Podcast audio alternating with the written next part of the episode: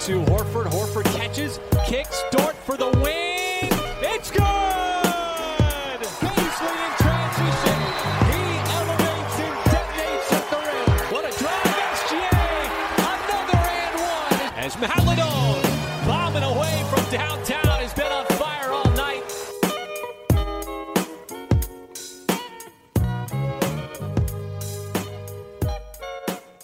Salut à tous et bienvenue dans l'épisode 26 d'Open Thunder, le seul podcast français sur le Thunder d'Oklahoma City. C'est Pierre qui vous parle, je suis très heureux de vous retrouver pour un nouvel épisode, le premier de l'intersaison, puisque la saison est désormais terminée pour le Thunder. Pas de playoffs cette année pour une fois.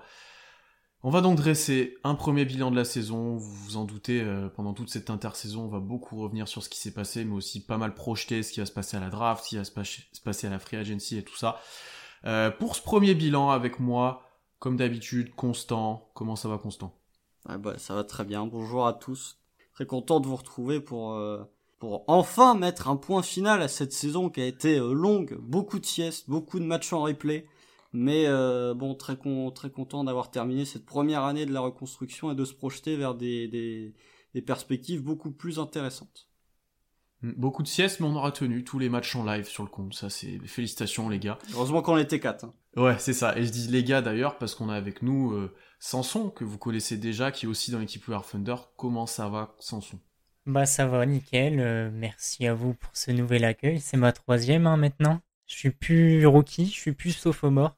Je vous laisse qu'on va trouver un donner une prolongation pour, euh, après. C'est, là, on est sur cette un- question-là. un exemple de joueur pour euh, poursuivre le running gag. Euh, bah, contrat max par contre. Contre un max direct, ah ouais, on est sur. euh, on sera peut-être pas en accord, du coup, euh, ça va être compliqué. Parce que Constant prend beaucoup d'argent dans le salary cap. bah moi c'est pas compliqué, moi j'ai signé le Supermax, euh, c'est- le, le contrat qui est censé retenir les jeunes et qui en fait pourrit le cap des petits marchés. Mais... Euh, ça on, va, on va pas donner d'exemple, parce qu'on va déjà se faire des ennemis. Euh, pour commencer, messieurs, avant qu'on parle peut-être des trophées de la saison en plutôt fin de podcast, qu'on revienne sur nos pronostics, bien entendu, euh, on va délivrer chacun un petit peu nos sentiments sur la saison, euh, comment vous l'avez vécu, comment vous le vivez maintenant aussi, parce qu'on a eu une saison, une fin de saison un peu spéciale.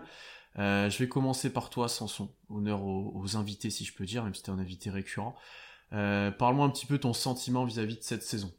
Bah du coup j'ai trouvé la saison dans le contenu extrêmement positive. Je pense qu'on peut qu'on peut délimiter, enfin couper la, la saison en deux en fait tout simplement avant et après le All-Star Break. Avant le All-Star Break, on a vu vraiment des bonnes choses avec euh, avec notamment, euh, Dort, même si Dort ça a été aussi après l'intersaison, euh, le développement de Malédon, de Poku. euh, on reviendra après sur d'autres joueurs de toute façon, mais il y a vraiment une bonne chose que ce soit avant, au début de saison, pardon, et après le All-Star Break, de différentes, dans différents registres. Et puis voilà, enfin comptablement, euh, c'est un peu moins bien parce que le dernier match cache un peu tout. Je pense que Constant va en parler après. Mais, euh, mais du coup, voilà, au niveau du contenu, c'est bien mieux que ce à quoi je m'attendais. Coup, euh, plutôt satisfait en effet. Non, bah moi, de- moi de mon côté, 71 matchs très satisfaisants, et puis on a un dernier qui est, qui, est, qui est un petit peu un auto-sabordage, mais euh, non, d'un point de vue euh, plus euh, logique, entre guillemets, en tout cas euh, plus rationnel, première partie de saison hein, très intéressante d'un point de vue euh, sportif et d'un point de vue terrain, avec, comme l'a dit Sanson, un chez qui se développe énormément, plein de jeunes qui, qui poussent, une nouvelle tactique, etc. Ou assez paradoxalement, euh, moi j'ai pas pris tant de plaisir que ça à suivre cette équipe en début de saison parce qu'on gagnait des matchs qui avaient le, mérite de fortement m'agacer. Euh, et puis après le, retour du break, chez est mis au placard, alors Ford est mis au placard aussi, qui est le moment où j'ai commencé à perdre du plaisir à regarder cette équipe, mais à être content du résultat parce qu'on s'est mis à perdre des matchs. C'est aussi le moment où j'ai commencé à regarder de plus en plus de matchs en replay parce que bon, se faire des moins 48 à 3 heures du matin, il y a d'autres choses plus intéressantes à faire que ça, notamment dormir.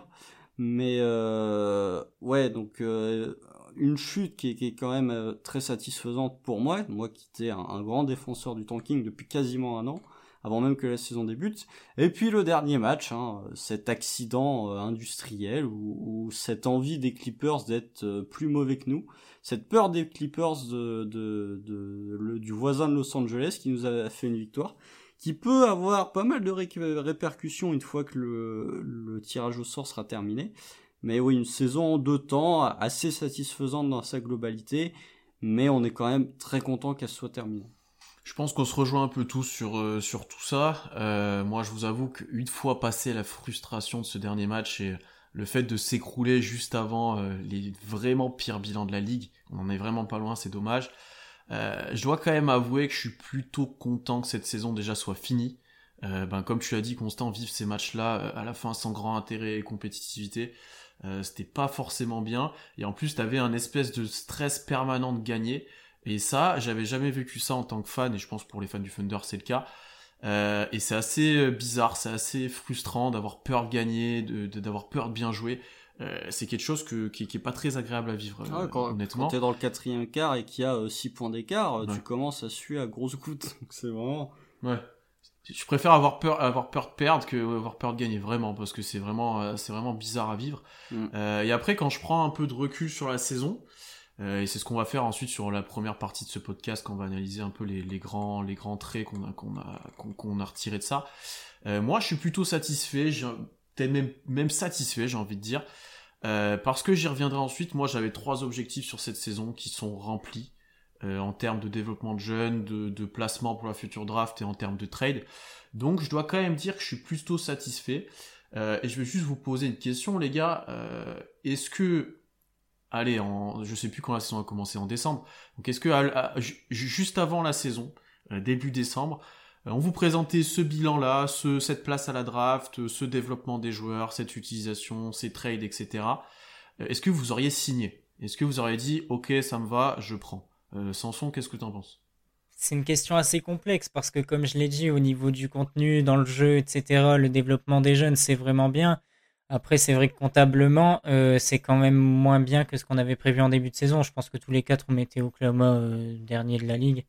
Hmm. Que ce soit avec un plus ou moins de victoires, mais on les, mettait, on les mettait derniers. Toi, t'es pas sûr? Si, si, si, tu les as mis derniers. Dernier de la ligue quand même hmm. euh, Pas de la ligue, mais de l'Ouest, pardon. De l'Ouest, ouais, de l'Ouest. La, ligue, je pense j'avais mis des trois. Effectivement, effectivement mais t'étais peut-être pas tous derniers de la ligue, mais derniers de l'Ouest en tout cas. Hmm. Enfin, moi, en tout cas, je les voyais derniers. J'avais mis 15 victoires, vraiment c'était très faible au niveau des wins. Et du coup, ouais, c'est vrai, c'est vrai qu'au niveau du, bilan comptable et des probabilités à la draft, bah, je suis un petit peu déçu par rapport au début de saison, mais ça a été, tellement mieux dans le contenu que ce que j'imaginais que je suis pas déçu c'est plutôt satisfaisant, ouais. Développement des joueurs, j'aurais signé bilan comptable, je suis pas convaincu. Je pense qu'il y avait quand même le Thunder s'est tellement surpassé en surpassé entre guillemets. Hein. Au final, ils sont peut-être pas surpassés, c'est juste qu'on les avait sous-estimés. Ce qui était un peu ce que j'avais dit quand j'avais fait mon prono de début de saison. Mais euh, ouais, la première partie de saison en fait a failli tout gâcher. Plus que le dernier match. Hein, en fait, oui, bah clairement. C'est plus, tu vois, si on avait été en, allez, en février et qu'on nous aurait dit vous avez terminé ex euh, pour le quatrième pire bilan, là ouais pour le coup j'aurais signé en début de saison, on dit, euh, avant même d'avoir joué le premier match, tu vas finir quatrième ex aequo, pire bilan. Je suis pas convaincu que j'aurais signé. Allez, moi, pour répondre à ta question, euh, clairement, je dis que j'aurais signé, puisque euh, après, là, c'est que des probabilités pour la draft, et même si ça change, ça change quand même au niveau des probas de faire pire bilan ou quatrième, cinquième pire bilan. ça reste encore que des probabilités et elles sont encore plutôt, elles sont encore plutôt bonnes pour nous en vue de la draft. Et du coup, on peut que attendre la loterie, tout simplement. Donc, euh, aussi. je signale. Ouais, parce qu'il y a Houston aussi qui aide bien. Si Houston avait été en playoff, euh, je pense qu'on aurait eu, on aurait peut-être été un poil plus salé de terminer quatrième ex aequo. Je, signe aussi, honnêtement, parce qu'on va reparler de développement des jeunes, quand on avait des questionnements sur Chi en première option, sur le tir de Dort, sur pas mal de choses. On a quelques réponses, on a eu des progrès sur, sur plusieurs points. Euh, je pense qu'on y reviendra ensuite. Et par rapport au tanking, vous me faites une très bonne transition. Euh, parce que c'est peut-être le point qu'on va aborder, parce que c'était l'un des objectifs de la saison, euh, à demi avoué par tout le monde, euh, même par la franchise, honnêtement, quand on parle de reconstruction et de ces choses-là. nous, c'était un des objectifs clairs de la saison d'avoir un très haut choix de draft pour le futur. Euh, la première chose à mentionner, vous l'avez bien fait, c'est qu'on est très bien placé après un, un départ euh, un peu trop avec un peu trop de win parce que on était à 19-24 à un moment quand chez 19-25 ouais quand, quand Orford est mis au placard et Ouais. 19-25 et après chez est mis au frigo aussi et euh, on finit à 22-50 donc ça fait quand même un 3 sur 26 un, un 3-26 pardon euh, sur les pr- 29 derniers matchs. C'est quand même très solide en termes de tanking. Je pense qu'il n'y a pas d'équipe qui font pire. Non sur les 30 matchs non. Non non il n'y a Bah, pas il y a- d'équipe qui font pire. un stretch sur la saison il y a quand même Houston qui en perd 28 hein, donc euh, ouais. Oui mais sur, sur la fin de saison je pense qu'ils en fin de gagnent saison quelques-uns non. de plus. Ouais ouais depuis le retour du break c'est nous la, la pire équipe au niveau du bilan Et tu l'as mentionné, Constant, euh, si euh, juste avant cette période de tanking agressive, on nous avait dit on finit euh, quatrième pire bilan ex aequo, je pense qu'on aurait signé ah oui tous les tous les deux. On en avait parlé en live, donc on est, on est un peu frustré de la fin, euh, mais ça a été plutôt bien réussi. Et puis encore une fois, comme j'ai dit, si si les joueurs sont pas mis au frigo, si Orford et Shea jouent les matchs, et même au début de l'année où ils jouent pas tous les matchs, euh, aussi George Hill par exemple aussi joue plus de matchs, etc. Euh, on est au moins au niveau des Pélicans et je pense qu'on est vraiment pas loin des Spurs et de jouer le play-in. hein, honnêtement, vu comment la fin de saison a été jouée par ces équipes-là, je pense qu'on pas- aussi calendrier qui a ouais, été et, plus calendrier aussi. Ouais, on est vraiment pas loin de la dixième place, donc euh, j'ai du mal à regretter ces deux trois wins de fin de saison qui font mal. Le début aussi, j'ai un peu de mal à regretter parce que euh, c'est des victoires où Chet porte, où on fait quand même reposer des joueurs, mais tu joues plus ou moins bien. Euh, donc je sais pas votre sentiment là-dessus, mais moi je regrette pas vraiment ces victoires et au final on a réussi à faire un, bon entre-deux parce qu'il y a du mauvais entre-deux comme euh, comme Toronto par exemple, euh, ou qui sont vraiment dans un ventre mou. Euh, et nous on est plutôt dans un bon entre-deux. On a réussi à redescendre à la fin pour bien se placer et on a bien joué en début de saison en étant plutôt compétitif et qui donne pas mal d'espoir. On le voit notamment avec vous qui nous suivez sur Twitter où dès l'année prochaine vous espérez prétendre à quelque chose. Au niveau du bilan, t'es pas dans un entre-deux. hein. Pour moi, l'entre-deux, il débute à partir de 7, 8, 9. Hein. Mais quand t'es Ouais, ouais, c'est pour quand ça. t'es ouais, dans le top c'est- c'est 5, ça. t'es pas dans un entre-deux, t'es dans le fond quand même. hein. C'est un entre-deux en termes de- d'objectifs de, saison. Il y a des équipes qui ont tanké presque dès le début. Euh, et il y en a où tu, tu vois, ils, sont, ils ont été moyens tout le temps. Nous, on a eu moyen au début et après, on a réussi à descendre euh, justement pour pas avoir un bilan moyen. Après, euh, on parle de descendre, mais euh, la blessure de Shea, elle est pas inventée. Hein. Il se blesse vraiment. Mm. hein. Oui, bien sûr. Ouais, ouais, ouais. Après, si on avait été compétitif, il serait, il serait probablement revenu les deux dernières semaines. Mais il aurait quand même loupé sa vingtaine de matchs. Hein. Euh, La blessure, elle vient pas de nulle part. Donc, euh, Je suis même pas sûr de ce qu'il disait en interview de fin de saison, où il était pas encore à 100%, etc. Donc oui, on a dit il a été mis au frigo, nan, nan, mais il était quand même vraiment, vraiment blessé. blessé. Pas, pas, pas le cas d'Orford aussi, Voilà. qui a quand même un impact important sur l'équipe, mais euh. Hartford, ça a été euh, plus ou moins avoué dans l'article qui a été fait par Royce Young, euh, qui a été publié euh, la veille du, du soir où on enregistre ce podcast, où euh, c'était déjà une discussion qui avait été euh, entreprise avec Sam Presti au moment du trade Hartford. Il savait qu'il allait avoir un moment où il avait plus joué. La, la blessure de Shea est le moment qui a précipité tout ça. Ce qui montre bien que sa blessure est un, est un point de rupture dans la saison. Ce qui m'a vraiment plu, moi, dans la saison, c'est vraiment le fait de qu'elle soit coupée en deux, en fait, qu'on ait vraiment bien développé les jeunes, qu'on ait vraiment bien développé SGA, et qu'après, euh, on a tout massacré avec le tanking, avec euh, le fait qu'Orford ne joue plus, le fait que Shea se blesse, et du coup, euh, après, on a rattrapé le retard au niveau du, du tanking, et du coup, c'est plus ou moins... Enfin, c'est vraiment bien pour... c'est vraiment bien pour la draft, mais c'est aussi vraiment bien pour le développement des joueurs. Moi qui aime pas trop le fait de tanker et de gâcher une saison à pas développer les joueurs, bah là on a pu faire euh, du tanking et développer les joueurs, donc c'est vraiment bien je trouve. Hmm. Et pourquoi on dit aussi on est plutôt satisfait de ce quatrième bilan et de, du choix de Houston qui nous aide bien effectivement Euh, parce que si on gagne euh, le tirage au sort, le, tiebreaker euh, avec Cleveland, euh, on a 76% de chance d'avoir au moins un top 5. Euh, si on le perd, 70% environ, ça fait quand même un petit écart, donc c'est quand même assez important ce moment-là. Euh, et dans tous les cas, on aura moins de 30% de chance de pas avoir de top 5, qui était clairement l'objectif de la saison, avoir un top 5 de draft. Euh, ça, c'était le gros objectif vu, vu la prochaine draft. Ensuite, autre petite satisfaction quand même, c'est que le hit donnerait quand même le pick 18, qui n'est pas scandaleux. Honnêtement, hein, c'est plus qu'acceptable pour le pick du hit. Je pense pas qu'on on le voyait peut-être aussi bas en début de saison. On pouvait espérer que ça soit dans ces eaux-là, mais euh, c'est plutôt une satisfaction. On n'oublie pas aussi le pick 34 des Wolves, euh, qui sera intéressant hein, parce qu'on débute On n'a pas eu le deuxième pic des tour, Warriors, par contre. On n'a pas eu le pic des Warriors. Ça, effectivement, pic ils ont eu un, un moment. On a un petit moment de ventre mou là qui a, qui a- qui a coûté, mais bon, un pic 34, je trouve que c'est une bonne compensation. Euh, On a quoi euh, comment qui Attends, on est 30, 34. pour les Wolves? Ouais. Ah, C'est pas possible. Les Wolves, ils terminent quoi Sixième bilan? Ah, ou alors c'était le note de 34. 34, c'est le. Euh, 34, oui, c'est le nôtre. Et les Donc Wolves, les ça doit Wolves être seront- 36.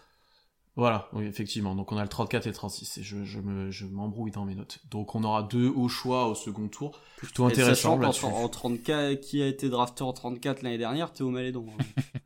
Oui, voilà. Donc euh, ne, ne croyez pas que ça, allait- ça va être un nouveau Malédon euh, non plus, mais ça peut être un choix intéressant. Ça peut être intéressant dans un package aussi à la draft, oui. si Tu besoin. peux faire un 34 et 36 contre un 27-28. Exactement.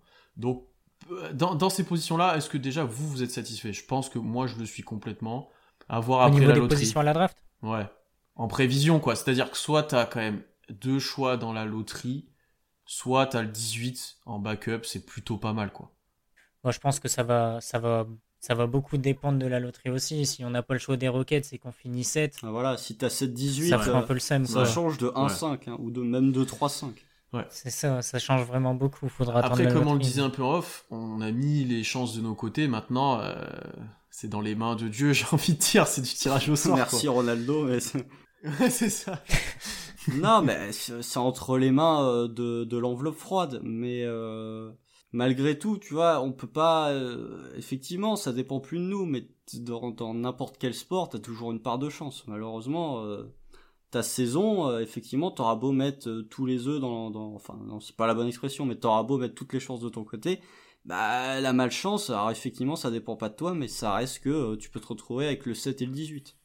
Hmm. Et, et la malchance peut arriver ensuite. hein. Tu peux tomber sur le joueur qui se blesse et tu vois, ça peut arriver à la draft aussi. Oui, Euh, donc il faudra encore avoir de la, de la chance par la suite. oui, oui. Dans tous les, dans tous les cas, même si on n'est pas en playoff, notre saison elle est très loin d'être terminée. oui, Oh, oui. sportivement, elle est finie. Elle fait même que commencer. hein. Ah, ouais, clairement. Oui, sportivement elle est finie, Ah, mais il reste encore beaucoup de choses Je viens d'écouter, euh, j'écoutais avant d'enregistrer un podcast de Down to Dunk là, avec Andrew Schleck qui disait que ça serait probablement une in- l'intersaison la plus, une des intersaisons historiques de l'histoire de la franchise, une des plus euh, intrigantes à suivre, etc. Même dans les choix après de free agency avec le cap, ça on aura l'occasion d'y reparler. Euh, donc ça sera très intéressant à suivre. Il y aura beaucoup de, de mailles à analyser, beaucoup de choses à voir. Je sais pas si elle sera historique. Je pense que euh, c'est surtout, elle définira, je pense, ton, ton, ton schedule, ton, ton calendrier de reconstruction. Hmm. Si, Oui, mais dans, ce sens-là, elle peut l'être. C'est-à-dire que si t'as Cade, cette intersaison, elle est historique, tu vois. ouais, mais pour moi, si tu, si t'as pas un pick top 5, ça te, c'est pas catastrophique. Enfin, bon, c'est pas cool. C'est pas catastrophique non plus. Ça te fait juste perdre du temps sur ta, sur ton rebuild. Hmm. Là où dans les prochaines années, euh, ça peut euh, être catastrophique. Dans tous les cas, il y aura des loupés hein. dans les prochaines années. Il y aura toutes les franchises qui ont reconstruit euh, ont eu des loupés à un moment. J'ai l'impression. Bah oui, même les même Saminki euh, quand il draft Nerlens Noël, euh, c'est pas ou quand il draft Jail Okafor en 3, c'est un raté, mais euh, il a quand même reparti, enfin il est quand même reparti avec euh, Joel Embiid et Ben Simmons donc euh. Bon, après, de toute façon, les ratés, c'est les lois du sport de manière générale. hein. Que ce soit à la draft ou ailleurs, il y a forcément des ratés, il y aura des blessures. Bon, il y a beaucoup de ratés du côté des Kings euh. quand même. hein. Il y, a, il y a certaines franchises des qui franchises- sont spécialistes des ratés. a, il y a des franchises qui sont plus spécialistes des ratés Ah, que voilà. d'autres, effectivement. C'est vrai. Là où on a été euh, bénis, j'ai l'impression, nous, depuis un petit moment quand même. Ouais, moins ces derniers temps notamment, quand en même. dé- Oui, moins ces derniers temps, mais en début de, de l'histoire d'OKC, ça a été assez incroyable. Ouais, bah tu peux même prendre en compte Seattle hein, parce que euh, Ouais, oui, il y a KD à Seattle, ouais. bah même Ross quand il est drafté, il a une casquette des Sonics hein. Oui, c'est une casse, effectivement, mais même si, ouais, ouais, je suis d'accord. Non, mais même comme, comme, Constant, ouais, comme Constant le disait, euh, de toute façon, euh, s'il reste que, enfin, il reste une part de chance et on, on verra ce que ça donne de toute façon. Quoi. Hum, hum, hum. On peut pas vraiment se projeter euh, tout de suite, ça va être compliqué parce que ça, dé- ça dépend trop des choix à la draft, euh, des probabilités, donc euh, on attend. Vo- Voilà peut-être pour l'objectif tanking dont on a beaucoup abordé ces derniers temps avec Constant, on en avait un petit peu marre, comme vous d'ailleurs, je pense. On va aborder un deuxième point qu'on a un petit peu mentionné, moi c'était mon deuxième objectif de la saison, c'est le développement des jeunes. Euh, on va pas forcément faire euh, une analyse profonde de chacun d'entre eux, on fera peut-être ça d'ailleurs euh, cet été, on aura le temps. mais pour moi, c'est peut-être le truc le plus réussi de cette année. parce que la place des jeunes déjà dans la rotation du, du Thunder a été importante et c'est ces jeunes-là qui ont permis notamment de gagner des matchs sur la première partie de saison, en grande partie, il y avait Orford aussi par exemple, mais il y a une bonne partie des jeunes qui ont fait gagner des matchs. Euh, et après, chacun d'eux, j'ai l'impression, même au cas par cas, qu'on en soit satisfait ou non, euh, je pense notamment à un nom qu'on aurait pu espérer plus on va y revenir, euh, ça a fait quand même des grandes avancées dans leur carrière, bonne progression presque pour tout le monde. et voilà, c'est le Young Core qui a montré cette année, c'est Shea, c'est Dort, euh, aussi quand même, Malédon beaucoup. On a vu beaucoup de ces joueurs-là, plus qu'on pouvait l'espérer. Euh, et on les a vus aussi évoluer dans des situations différentes, dans des rôles différents qui seront peut-être euh, intéressants à suivre dans le futur. juste, je sais que vous allez m'en parler, mais on parle, je parle beaucoup de la première partie de saison quand je mentionne ça, parce que la deuxième est un peu à dissocier de ça avec le nombre de matchs perdus, les innombrables tests de joueurs, euh, la bouillie de basket parfois qu'on avait, euh, des joueurs qui étaient surutilisés dans des rôles qui ne leur correspondaient pas. Mais je suis très satisfait de ce point-là et de ce que j'ai cru comprendre, vous partagez un petit peu ce point, messieurs. Ouais, bah c'est ça. Euh, bah, je suis d'accord avec toi, je vais y revenir de toute façon après. Et pour pas me brûler, je vais pas trop m'éparpiller sur ce sujet. Mais oui, c'est vrai que de toute façon, surtout en début de saison, on a vraiment pu développer les jeunes, que ce soit chez, que ce soit Ty Jerome en fin de saison, que ce soit Malédon plutôt en début de saison, beaucoup en deuxième partie de saison. Chacun a trouvé son, rôle et a pu se montrer euh, à un moment ou à un autre de la saison. Et on a vu une belle chose un peu de, chacun. Je trouve qu'il y a des... Pour... faut dissocier en fonction des joueurs. En fait, je, je trouve que pour certains joueurs, le développement sur la première partie de saison est intéressant et pas du tout sur le, la deuxième. Euh, sachant que quand on dit première partie de saison, c'est en gros le moment où Chez se blesse et la deuxième, c'est le moment où il est out. Oui. Euh, c'est les 30 derniers matchs et les 40 premiers, en gros. Voilà.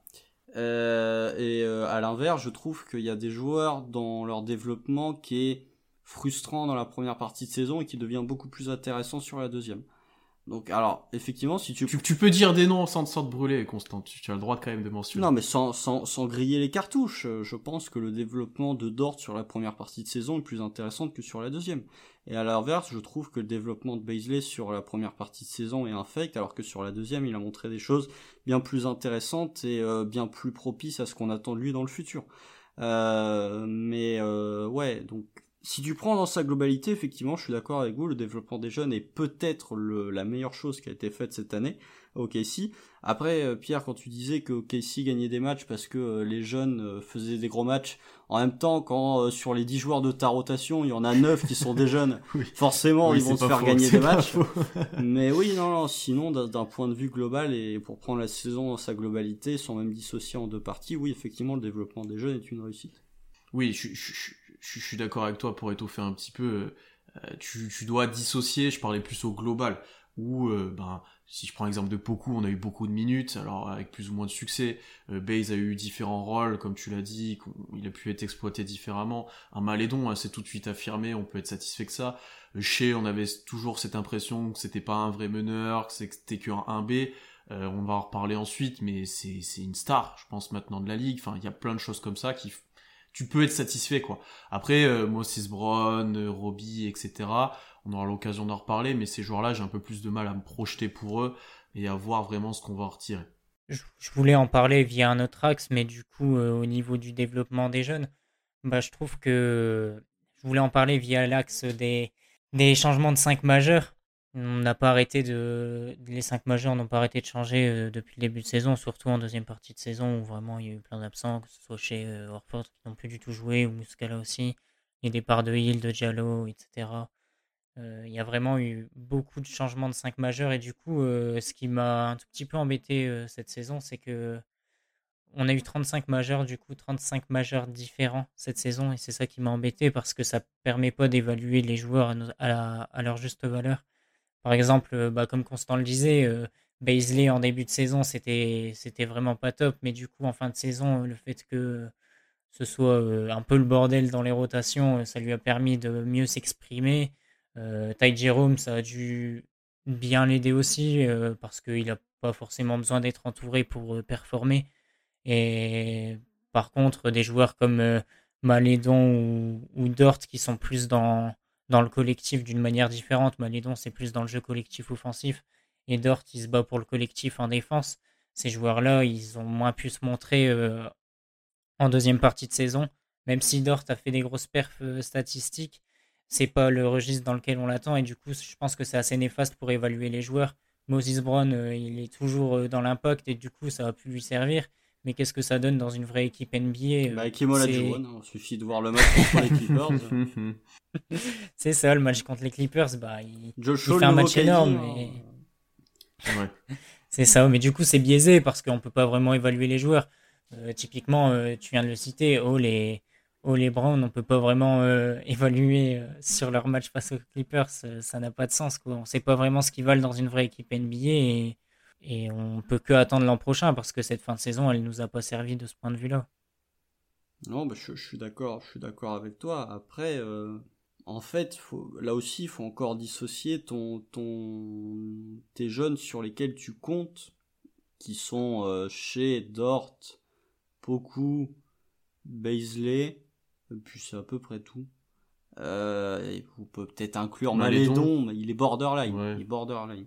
Allez, on va dire ton trio sur lequel tu comptes vraiment, c'est chez Dort beaucoup, je pense.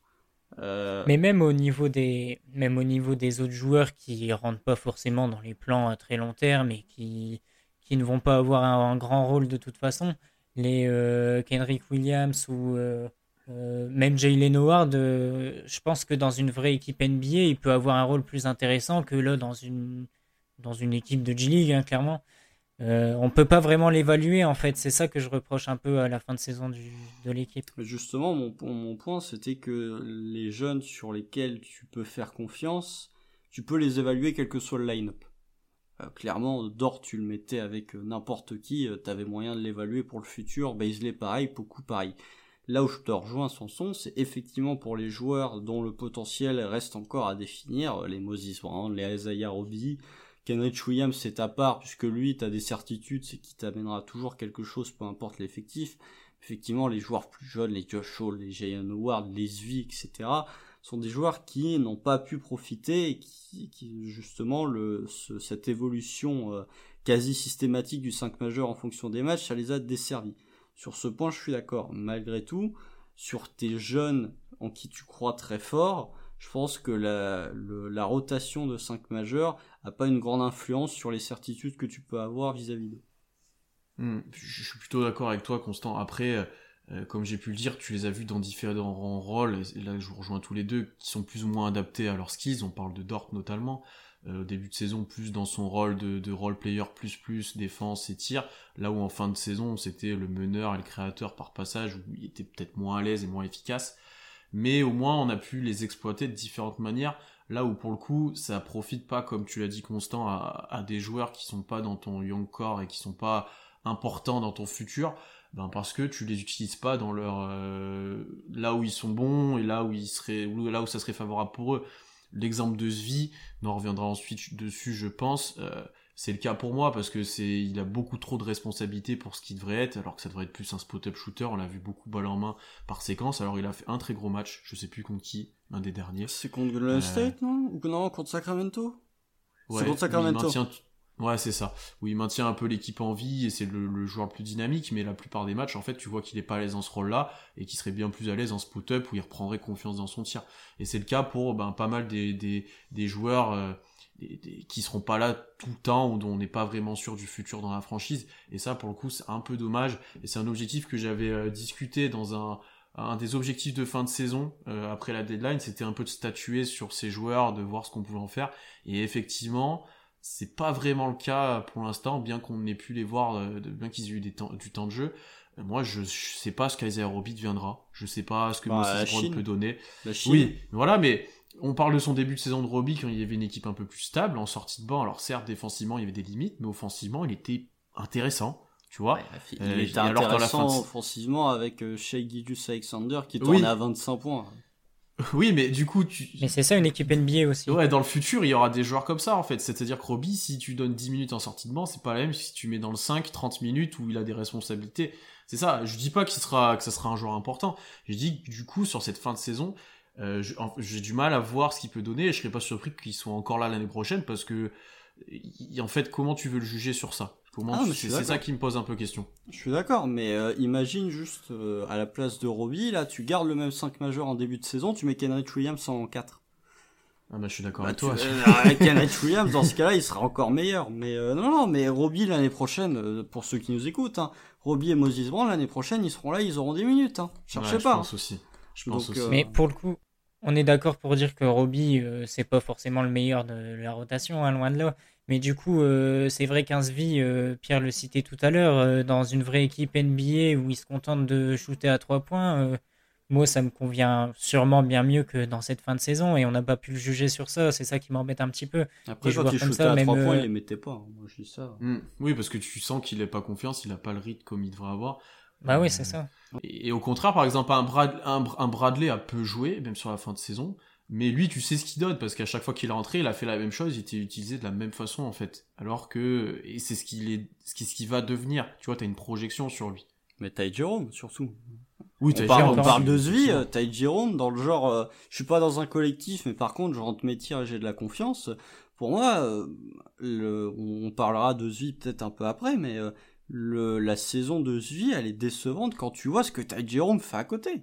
Après, t'as- t'as t'as Jerome, c'est pareil. Est-ce qu'il aura autant la balle en main dans une équipe plutôt correcte en NBA Je suis Hmm. pas sûr. Non, je suis pas sûr non plus, mais euh, il a quand même montré euh, des, des grosses qualités en spot-up Ah oui, que euh. Zvi Ah, n'a ça, pas je suis montré. d'accord.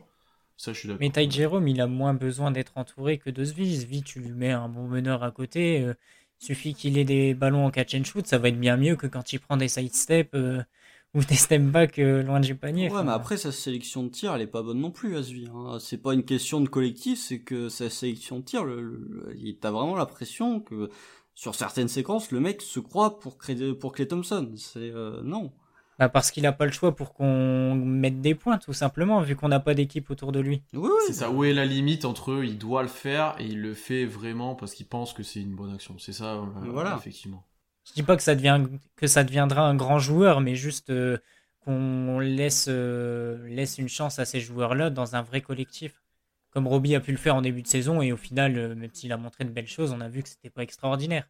Mais que les autres aient, leur chance, tout simplement. Un point qui a plus porté à débat que je pensais, ce développement des jeunes.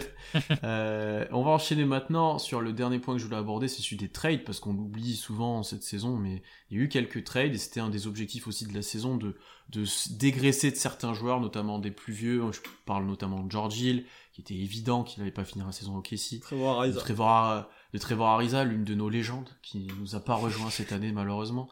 Euh, Il y avait aussi d'autres joueurs, on peut citer Darius Miller qui a été coupé malheureusement, t'as encore Muscala et Herford qui sont là, peut-être que le marché n'était pas assez fort euh, à la deadline, voire inexistant, mais qui sont encore là. Euh, si on revient juste sur ce qui a été fait, déjà de réussir à séparer de Hill, bon ça y avait pas trop de doute, mais le trade est plutôt correct, on avait une analyse euh, je pense, cohérente au moment du trade. On était plutôt satisfait. Et je pense qu'on peut l'être. Ça dépend, ça dépend si Bradley est conservé. Si Bradley est conservé, ça sera plutôt une bonne chose. S'il n'est pas gardé, ça sera moyen. Et pour Ariza, bah, peu de choses à dire. De toute façon, il ne rejoindrait pas la franchise. Donc sur ce point, je suis. Ouais, je suis, je suis là aussi un peu satisfait. Après, on pourrait peut-être en attendre un peu plus. Mais bon, c'était compliqué, je pense, euh, pour les autres joueurs que j'ai cités. Tu gardes ta flexibilité financière. Ouais, aussi, aussi, ouais. Ce qui est un point, euh, t'as pas tradé tes vétérans contre des contrats pourris. T'as récupéré aucun contrat pourri, euh, tu vois, comme ça pouvait être le cas d'Al- d'Alorford quand tu l'as récupéré. Tu récupères des seconds tours, tu augmentes ton stock de draft. T'as récupéré un jeune un peu, alors ça c'est peut-être le seul truc, voilà. Nous on en avait parlé en live, tu vois. euh, Kevin Porter Jr., bon, vas-y, euh, il a été récupéré contre un second tour. Jarrett Allen, il a été récupéré contre un second tour et trois Twix aussi. Bon, peut-être, tu peux peut-être te plaindre de dire que tu as récupéré beaucoup de jeunes à talent euh, en- pendant durant l'intersaison. T'as peut-être été un petit peu trop intentiste euh, sur certains moves euh, durant l'intersaison. C'est peut-être au niveau des trades, tu vois. T'es satisfait des trades qui ont été faits, t'es peut-être plutôt insatisfait des trades qui potentiellement auraient pu se faire et qui n'ont pas été faits. Ouais. Après, on a su. Enfin, le management a su virer les joueurs dont il ne voulait plus. Je pense que c'est le principal, ne plus avoir George Hill. Enfin, non pas qu'il le voulait plus, mais Oui. euh, c'était un joueur qui voulait. Qui n'était pas prévu de On rester. on- n'en avait pas besoin, ouais, c'est ça. Prévoir Ariza, c'est pareil. euh, on a récupéré un petit second tour euh, contre lui, c'est très bien, et puis voilà. Après, euh, sur la fin de saison, on a vu que du coup, euh, les jeunes, ils ont fait ce qu'ils pouvaient, et puis on verra à l'avenir maintenant, mais au moins, on a plus ça dans les pattes. Mm, mm, mm. Mm. Et Effectivement, effectivement, c'était peut-être le point le plus court, euh, le plus court à aborder. Euh, on n'a pas trop parlé jeu collectif. Euh, moi, de mon côté, je voulais pas trop en parler parce qu'il y a eu plein de choses différentes. Il y a eu, euh, j'ai presque envie de dire deux équipes différentes parce que quand tu joues avec Orford et Muscala, c'est pas la même chose que quand tu joues avec Braun et Bradley. Denio a dû s'adapter grandement au fur et à mesure de la saison avec qui n'était là et pas là. Et ça méritera, je pense d'ailleurs, un podcast spécifique à ce qu'on a pu voir de lui. Il y a eu beaucoup d'adaptations, beaucoup de systèmes, etc. Mais je sais que Constant, toi, ton point euh, que tu as retenu de la saison, c'était notamment lié à ça, notamment lié au jeu offensif, donc je te laisse la parole. Alors moi je voulais parler de défense, mais euh, je me suis dit ça va faire redite et à un moment ça va devenir un gimmick. Mais, mais, mais, mais tu pourras, tu pourras parler de défense. Ouais, euh, on en, le on en parlera. euh, si on n'en parlera pas, si on n'en parle pas ici, on en parlera quand on évoquera Degnault plus en profondeur.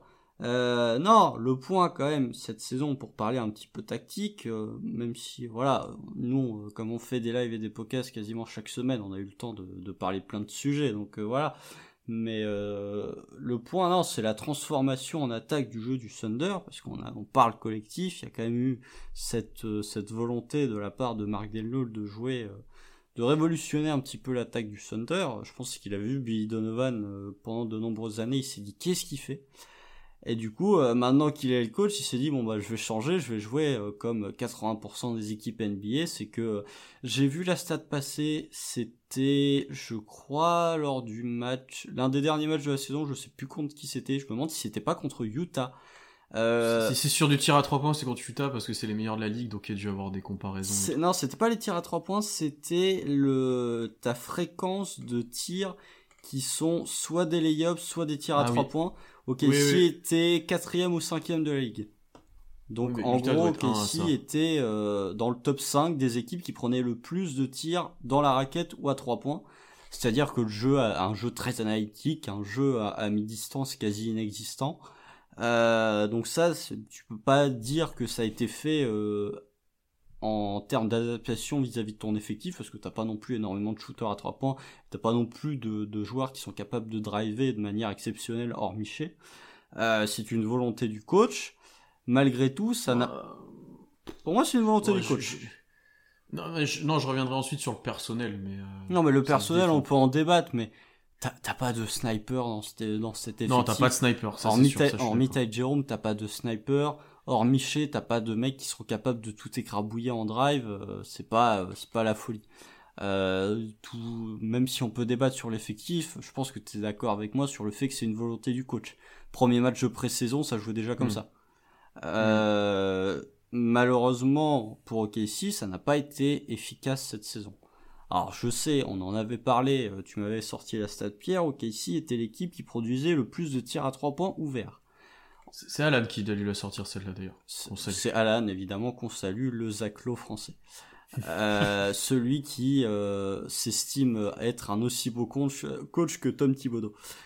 Mais euh, non, euh, OKC a, ou- a donné le plus de 3 points ouverts. C'est là où tu peux faire dire n'importe quoi une stat, puisque tu peux te dire que les adversaires savaient qu'OKC allait Ils pas rentrer les 3 points, donc ils les ont laissés. Euh, je sais pas où on est là, j'ai pas la stat sous les yeux en termes d'offensive rating. Ok, ici doit être avant-dernier. Il y a peut-être Cleveland qui fait pire. Oh, je pense qu'on est dernier. Je sais pas. Je J'ai ouais, pas pas, la, j'ai pas la stat. Je, vais yeux, mais, continue, euh, je vais vérifier en même temps. Euh, donc ça n'a pas marché. Alors j'ai pas envie d'imputer ça. euh, bah j'ai la stat devant les yeux. Non, on est dernier en termes d'offensive rating. Euh, ça a baissé. Hein. Euh, à un moment on était en TP nultième. On, on est. en- Ah bah, quand post Star Break, t'es à presque à peine 100, c'est que ça a bien baissé. Oui, bah, vous, vous voyez euh, l'un des, l'un des, l'un des bénéfices du fait que Twitter ne rogne plus les images, c'est que maintenant on rentre dans les graphiques en termes de, de, de- d'offensive et defensive rating, parce que sinon on était tellement bas qu'on rentrait même plus dans l'image. Euh, donc ouais, c'est une transformation offensive qui, euh, voilà, euh, vous savez très bien si vous écoutez régulièrement que je suis pas particulièrement fan. Après, euh, la NBA joue comme ça, donc si la NBA joue comme ça, c'est qu'il y a forcément une raison. Mais oui, c'est un point que je voulais soulever parce que j'avais pas non plus 20 milliards de points à soulever et que je trouvais important d'avoir un, un débat puisque je sais que particulièrement Pierre, tu ne vas pas être en accord avec ce que je veux dire, mais c'est une transformation qui euh, a le mérite d'exister. Est-ce qu'elle va être aussi nette l'année prochaine avec un personnel différent? On verra, mais euh, oui, pour moi c'est euh, c'est la première grosse affirmation de, de Degnault en tant que coach, bien au-delà du développement des joueurs. Mhm. Je vais te laisser euh, enchaîner Sanson parce que j'en ai déjà discuté pas mal et je finirai là-dessus. Mais euh, toi, qu'est-ce que tu penses de ce nouveau jeu offensif, cette nouvelle identité? Parce qu'il est clair que comparé à l'année dernière avec Paul, Schroeder, etc., on prend moins de mi-distance. Effectivement, on tire de plus en plus à trois points et, dans la raquette. Bah justement, euh, comme tu l'as dit, on a plus Chris Paul et Schroeder, forcément qu'il y a moins de tirs à mi-distance. Gallinari. Deux, ouais, Gallinari aussi, c'est trois excellents joueurs dans ce registre. Mais la question que je me pose, c'est est-ce que euh, Denio, il, a fait ça par, simple, enfin, par simplicité ou est-ce que c'est pour vraiment euh, préparer l'avenir? Quand j'entends euh, simplicité, c'est c'est parce que c'est simple de jouer comme ça en faisant des pick and roll et en allant chercher en allant chercher les ailes pour shooter à trois points. Je suis pas convaincu que ce soit dans la raquette. si simple que ça, hein, parce que c'était quand même un, jeu avec beaucoup de mouvements de balles. On l'a bien vu avec le nombre astronomique de pertes de balles qu'a eu OKC cette saison. C'est quelque chose que je, veux réanalyser cet été, ça c'est euh, les tout petits mouvements, des fois qu'on, tu vois, on se dit, ouais, il y a le poste 5 à la balle en haut et ça bouge autour. Et je pense qu'il y a bien plus de variations que ça, en fait. Euh, et c'est quelque chose que je veux revoir un petit peu, surtout sur la fin de saison. Il, a tenté des trucs Dane, honnêtement, et, et c'est plutôt intéressant à voir. Je trouve qu'il y a beaucoup de, de, mouvements de balle, comme vous l'avez dit, mais mouvements de joueurs, moins, il n'y a, pas énormément de coupes. Bah, de toute façon, on va pas vraiment, on va pas vraiment euh, aller chercher des coupes euh, pour aller dans la raquette. Et ouais, c'est ça. Enfin, il n'y a pas vraiment de mouvement de joueurs, il n'y a pas de beaucoup d'écrans non porteurs. C'est plus euh, sur des décalages basiques et après tu cherches le shoot le plus ouvert, tout simplement. Moi, je trouve ça assez simpliste. Bon, forcément, c'est plus complexe que ça. Mais je me demande si ce sera euh, vraiment comme ça à l'avenir ou si c'était euh, pour euh, pas trop donner de complexité aux joueurs pour cette première saison pour, certains en NBA ou deuxième pour d'autres. Après, peu de mouvements off-ball, enfin peu de mouvements des joueurs off-ball, ça change pas beaucoup de Billy Donovan. Hein. Très honnêtement. Est-ce que c'est une bonne comparaison aussi Il y a des passages où il y en a plus. ouais, bah ça je suis d'accord. moi je trouve qu'il y a plus de ça. Hein. Il y a plus de, de mouvements off-ball avec euh, Mark Delnaud qu'avec euh, Billy Donovan. Hein. Ça reste pauvre aussi euh, en comparaison avec les autres équipes NBA. Ah bah je suis d'accord, mais tu, tu, passes de, de, de pauvrissime à petit pauvre. Après, il faut prendre en compte aussi la fin de saison, quand tu vois les joueurs qui jouent, quand tu vois que bah, là, le dernier match, enfin c'est l'exemple qu'il faut pas prendre, mais il y a presque aucun joueur qui est dans la rotation en début de saison, vraiment. Enfin, il y a que beaucoup, quoi c'est compliqué de mettre en place un collectif quand t'es quand comme ça dans une saison condensée où ça s'entraîne peu. Il euh, y a pas mal de choses à prendre en compte qui font que effectivement le jeu était simple. Mais là où je rejoins Constant, c'est que je pense qu'il y a une vraie envie politique derrière de Degnold de jouer comme ça. Euh, je pense que le jeu l'année prochaine sera basé sur les mêmes forces. Euh, sera basé sur, sur ce 5 qui joue un peu au large et qui descend ensuite, sera basé sur du drive qui ressort pour du, du 3 points le plus souvent. Euh, parce que c'est ça aussi qui fait la sélection de tir du Thunder, c'est que Shea avait beaucoup la balle en main. C'est le joueur qui drive le plus de la ligue, bien devant Doncic, etc. Donc il fixe souvent les défenses, ou c'est lui qui va finir, etc. Euh, il n'y a pas eu énormément de situations d'ailleurs où il a fini avec un, poste 5 qui va au. Bon, il a surtout joué avec Orford et Muscala, mais même en pick and pop, au final, ça représentait pas une, tant de possession que ça. J'ai l'impression qu'il y en avait, hein, mais c'est pas le truc qu'on a eu le plus en quantité. Euh, donc c'était des, balles qui ressortaient pour les extérieurs qui eux pouvaient sanctionner à 3 points. Euh, là où un Dort par exemple, je te parlais du personnel constant, Dort, son jeu normalement il se cantonne à 3 points et si ça sort je drive pour sanctionner, mais c'est pas du pick and roll, du mid-range c'est très peu, tu vois, on a peu vu. Il y a que Poku et Malédon qui pour moi sont affirmés un peu dans cet aspect-là, peut-être un petit peu de Jérôme, un petit peu Kenrich Williams aussi, mais il y en a pas tant de joueurs que ça en fait qui ont les skills pour pour sanctionner à mi-distance. C'est ce qui fait aussi, certes, il y a de la, l'envie de Daynold de jouer comme ça, mais il y a aussi du, de ton personnel. Et ce qui fait que on n'a pas mis les tirs de loin et où, ils ont été laissés par la défense adverse, c'est que euh, ben t'as pas de talent, t'as pas de talent. Enfin, je suis désolé, les derniers matchs, qui score quoi? Tu, tu peux te poser la question au début du match qui va scorer? Parce que Beasley est inefficace beaucoup c'est encore inconstant. Oui encore plus inefficace oui, ouais. Ça dépend des matchs, pas, pas sur le dernier, quoi. bah, sur Mais en même temps, Beasley a pas joué le dernier. Je pense que s'il l'avait joué, il aurait bien mis son 20 aussi, hein, vu la raclette de, des Clippers. Oui, bah, oui, je pense qu'il aurait, ouais, vu comment euh, Hall se baladait dans la raquette, je pense que Beasley aurait fait mal.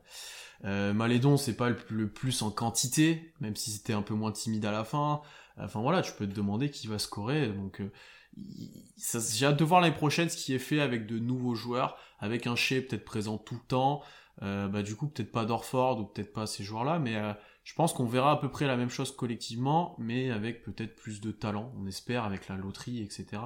Euh, mais oui, je, suis, je pense plutôt que je suis satisfait de ce que je vois comme politique de jeu parce que ça s'adapte plus à la NBA moderne, parce que tu gagnes énormément d'espace sur le terrain quand tu fais ça. Ben pour euh, si tu te cantonnes à jouer que dans la raquette, Shea peut pas driver autant, il peut pas être efficace comme il l'a été.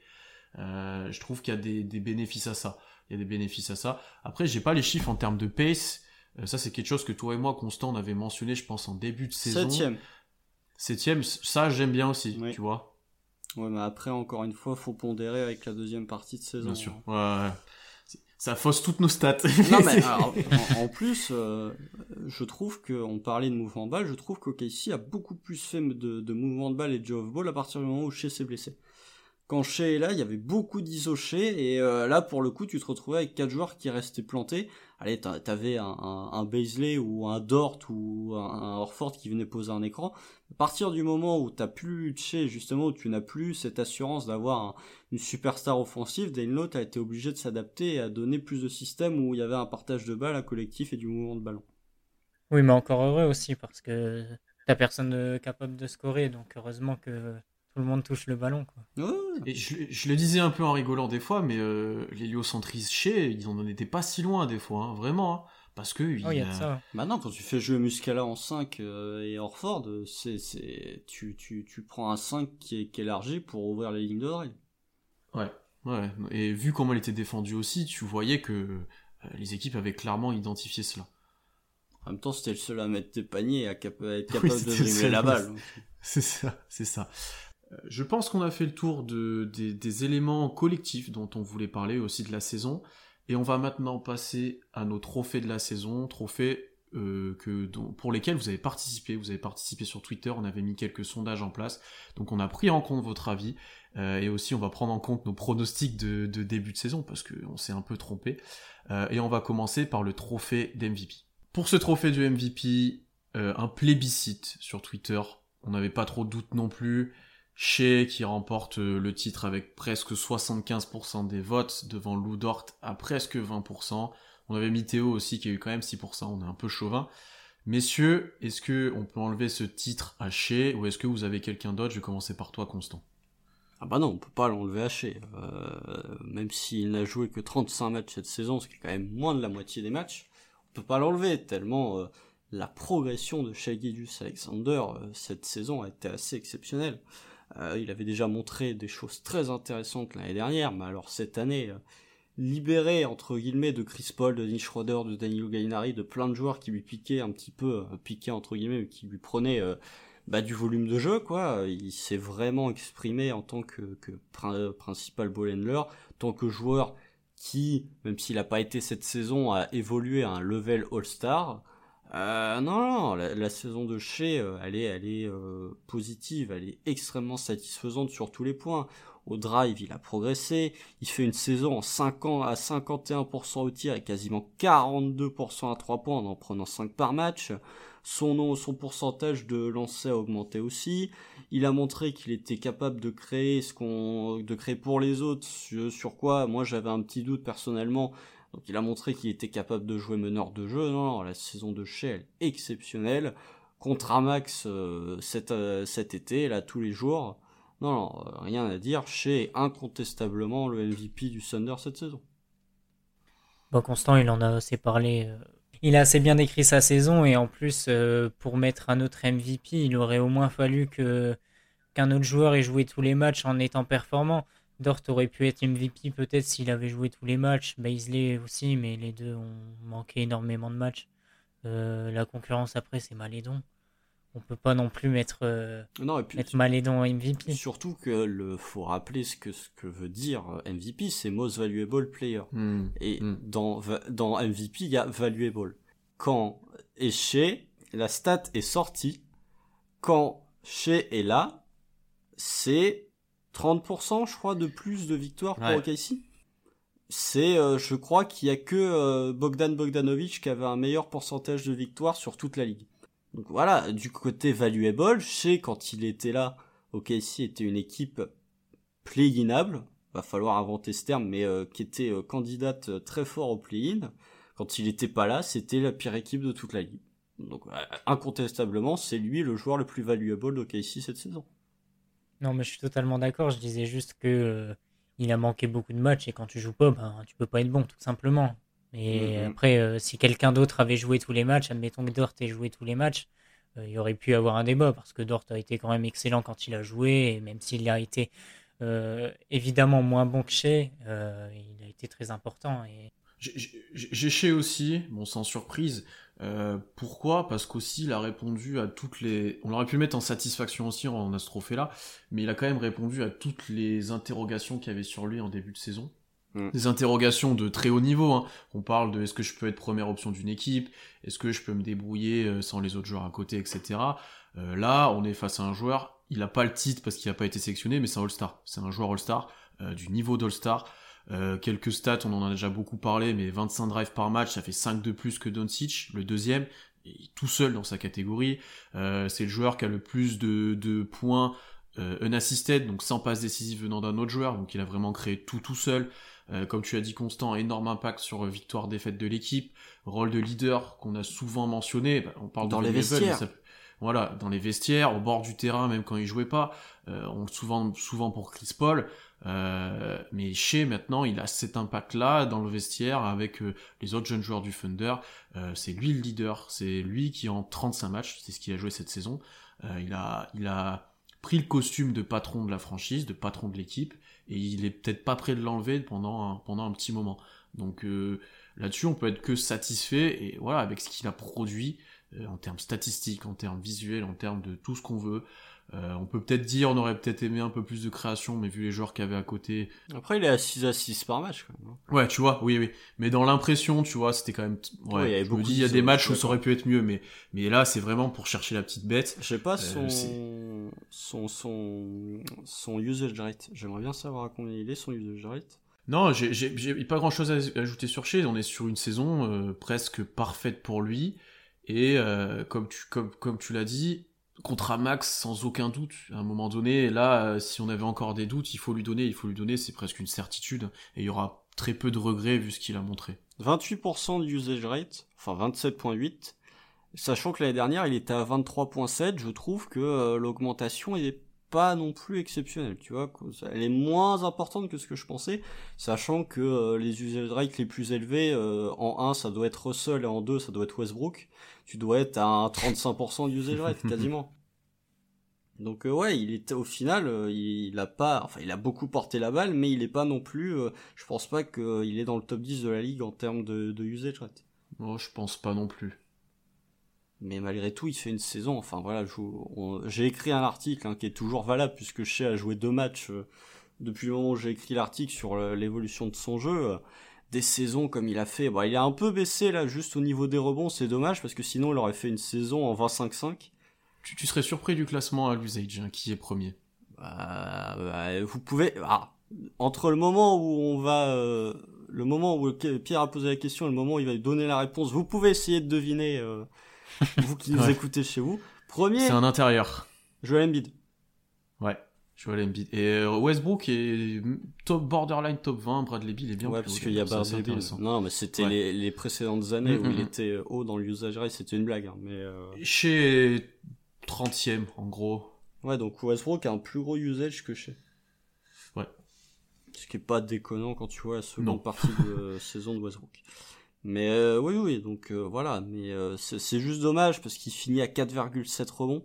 Sinon, il aurait fait des, il aurait rejoint, comme j'avais tweeté, comme j'avais mis dans l'article, vraiment un club très très très fermé des joueurs dans leur troisième saison qui sont en 25-5 à 50% au tir. Bon, après, c'est juste honorifique. Hein. Oui. oui. Ça change pas sa saison. Non, ça change pas sa saison, mais tu vois, ça aurait été une belle, tu vois, c'est comme le All-Star, la sélection All-Star Game, ça change pas une saison, mais c'est toujours un petit tampon qui est sympa. Effectivement. Euh, on va enchaîner tout de suite avec le deuxième trophée qui sera peut-être un peu plus euh, porté sur un débat. Euh, puisque c'était la surprise de la saison. alors là, dans les votes Twitter, bien plus serrés. 38,8% pour Lou Dort, 32,1% pour Ty Jerome, 26,5% pour Kenrich Williams. Sanson, est-ce que tu es déjà d'accord avec ce résultat ou est-ce que tu as favorisé un, un deuxième ou un troisième entre Jérôme et Williams? Bah, je suis pas d'accord, puisque j'ai Williams, j'ai l'homme au mulet. puisque. C'est ça. Parce que bah déjà, euh, au début de saison, j'attendais pas grand-chose de lui, euh, comme beaucoup d'autres hein, d'ailleurs. Euh, j'attendais pas grand-chose de, de ce qu'il allait faire durant la saison. il m'a vraiment surpris. Il, semble prêt à avoir un vrai rôle en NBA. il est très bon en défense dans l'intensité. C'est pas Kenny Son surnom, c'est pas Kenny seul pour rien. Donc euh, voilà, il y a un petit shoot à mi-distance aussi. Il en met pas mal. Il sait aller au cercle, un, petit drive. Enfin voilà, c'est un joueur complet, capable de tout faire. Euh, et je pense qu'il peut avoir un rôle l'an prochain. Et c'est ma surprise parce que, euh, bah, tout simplement parce qu'il peut être présent l'an prochain. il s'inscrit dans, dans le projet alors que ça aurait vraiment pu ne pas être le cas. Moi, pourquoi? Je l'ai aussi en surprise, je me permets d'enchaîner parce que on n'en entendait rien en fait. enfin, très peu de choses. Je pense que si on réécoute notre podcast preview, euh, ni toi, Constant, ni, ah, ni moi, vous l'aviez dans la rotation? Je crois que je l'avais. Moi, j'ai pas revu. Pour moi, il l'avait. Hein. Moi, alors, je... moi, il alors, c'était un faible rôle. C'était pas dans la. C'est pas mon. Bah, c'est pour ça. Je vais me justifier. C'est pas mon pic justement pour euh, le fait que euh, moi, j'ai réécouté le live qu'on avait fait où il y a eu tous les trades et euh, le passage que j'ai évoqué de Kenrich Williams. Moi, je, je savais que c'était un, sans me vanter, attention, hein, mais j'étais plus haut que 95% des gens sur Kenrich, sur Kenrich Williams. C'est pour ça que je l'ai pas dans, je l'ai pas comme pic final de surprise. Hmm.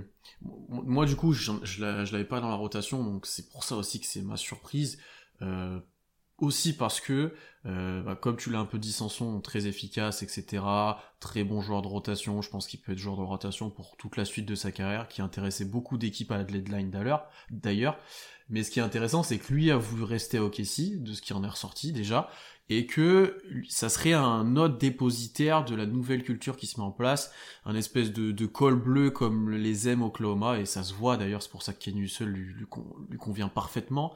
Euh, tu vois qu'il est très important dans ce groupe-là, qu'il a un comportement exemplaire aussi. Donc au-delà de l'aspect terrain où bah, il fait il fait des choses très propres, il, prend toujours des bons tirs. Tu en parlais de sélection de tirs pour vie tout à l'heure. Lui c'est très très propre, il sait se mettre en valeur.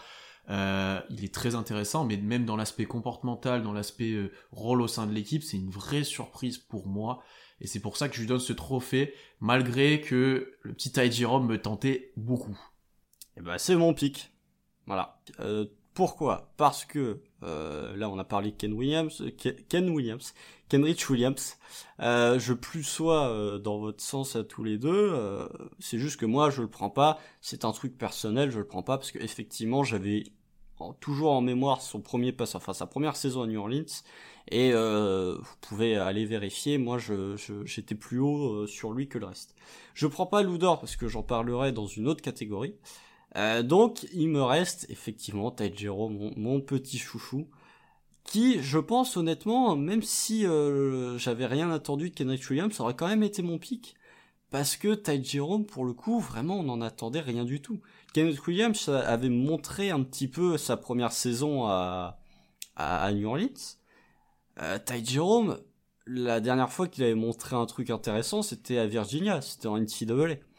Euh, sa saison à Phoenix était particulièrement infâme, et là il est arrivé et vraiment, il a eu de il a eu une blessure en début de saison qui lui a fait manquer pas mal de matchs. Rappelez-vous, euh, quand, quand on voyait que Ty Jerome était euh, out, on disait euh, bon, est-ce qu'il va est-ce qu'il va avoir une place dans l'effectif, est-ce qu'il va avoir du temps de jeu? Je me rappelle avec toi Pierre quand il était revenu, on disait oui, mais au niveau de l'agencement des minutes avec un Malédon, avec un Diallo, comment ça va se passer? Au final, il, il a fait bah, vous savez quoi, j'en ai rien à faire en fait, je vais être je vais être excellent.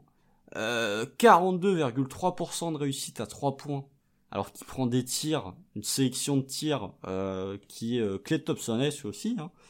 Vraiment de la création, du pick and roll. Euh, on a ressorti la stat il y a 2-3 semaines. Il est sur sur pick and roll, il était meilleur que Stephen Curry en termes de points par possession. Faites ce que vous voulez de cette stat là.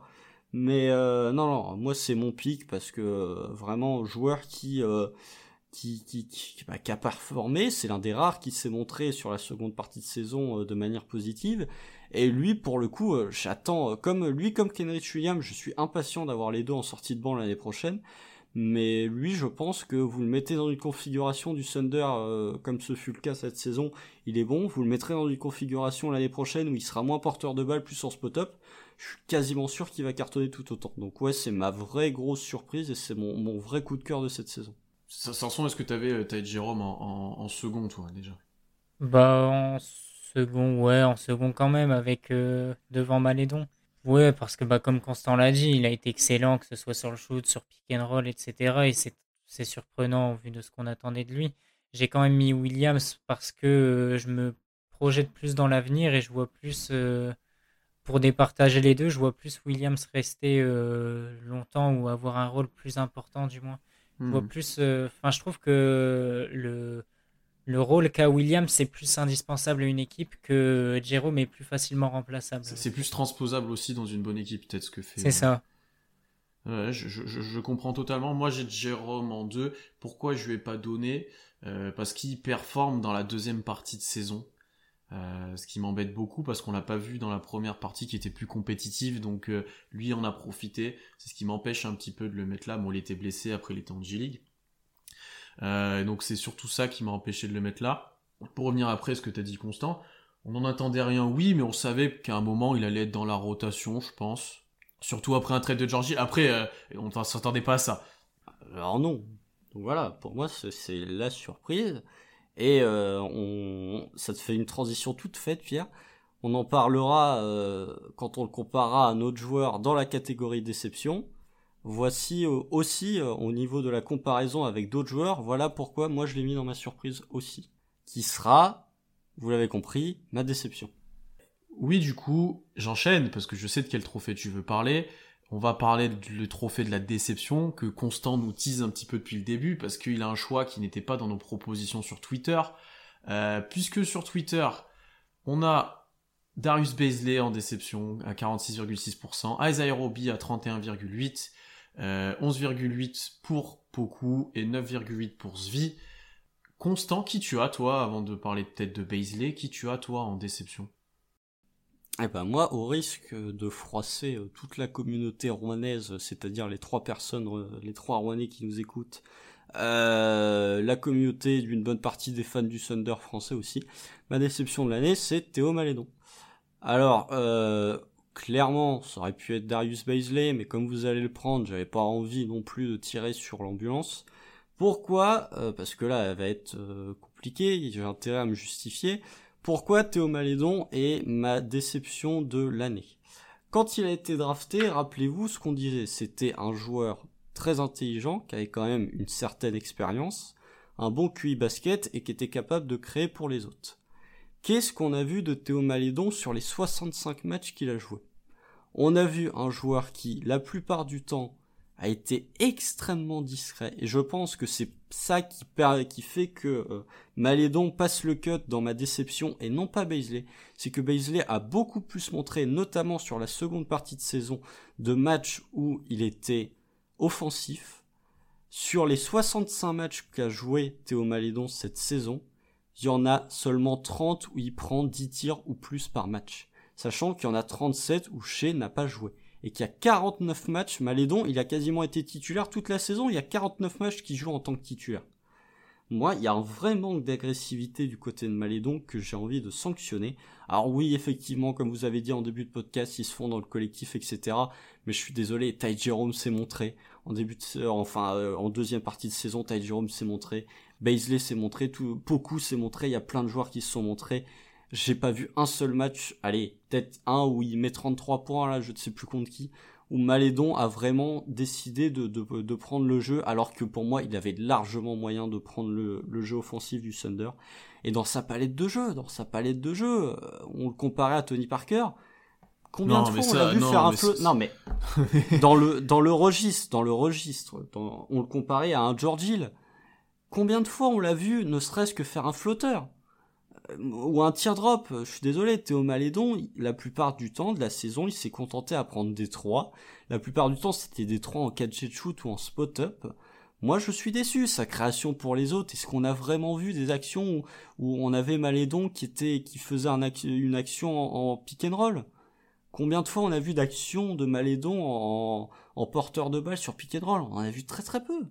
Alors effectivement, il, a été drafté 34e et certains vont probablement me trouver injuste de, de le mettre dans, le déception, dans la déception de la saison. Mais je trouve que malgré tout, Théo Malédon, et Pierre en plus, est, limite plus dur que moi concernant Malédon, il y a des matchs où il a été fantomatique. Il y a des matchs où on ne savait même pas qu'il était sur le parquet. Et il y a trop de matchs, quand on joue 65, quand t'es le joueur qui a le joué le plus de minutes pour le Thunder de toute la saison, quand on dit qui a performé au Thunder cette saison, on va dire Shea, on va dire Dort, on va dire Paisley, on va peut-être même mentionner Ted Jerome avant. On va mentionner beaucoup, possiblement.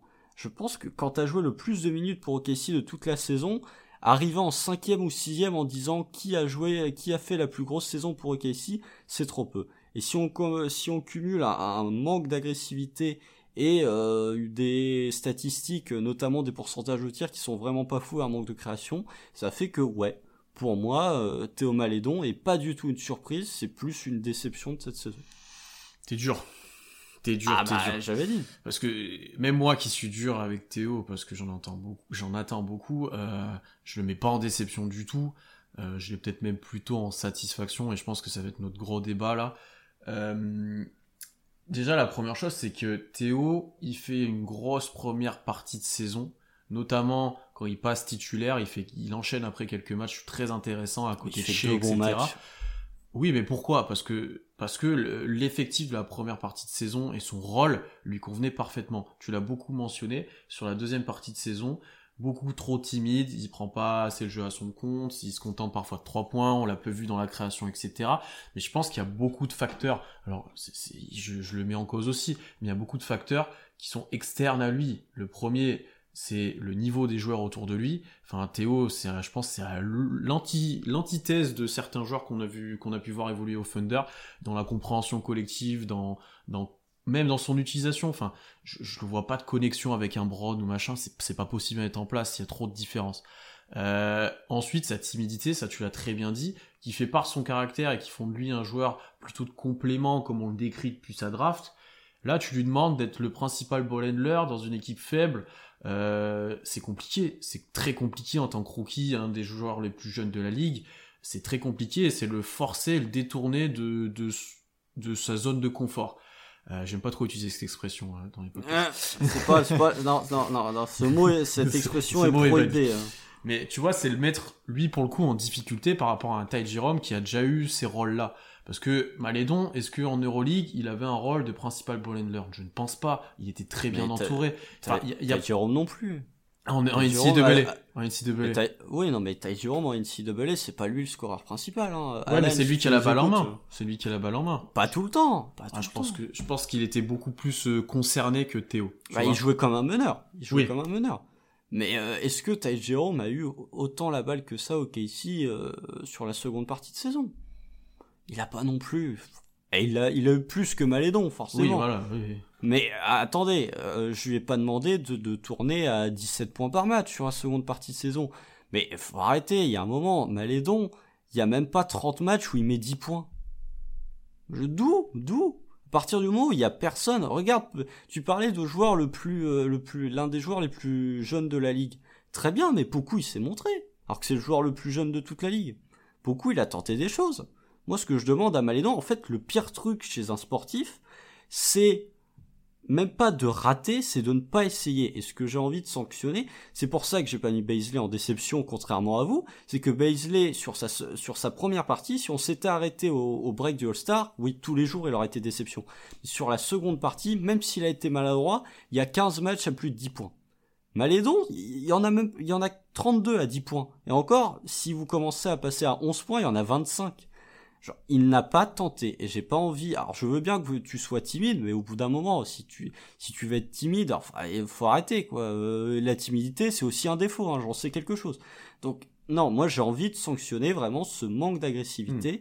parce que euh, voilà, au bout d'un moment, c'est bien d'être timide, mais montre des choses, montre des choses. C'est ton moment. T'auras peut-être justement aucun autre moment pour prouver que t'es capable d'être autre chose qu'un simple joueur de complément. Montre-toi.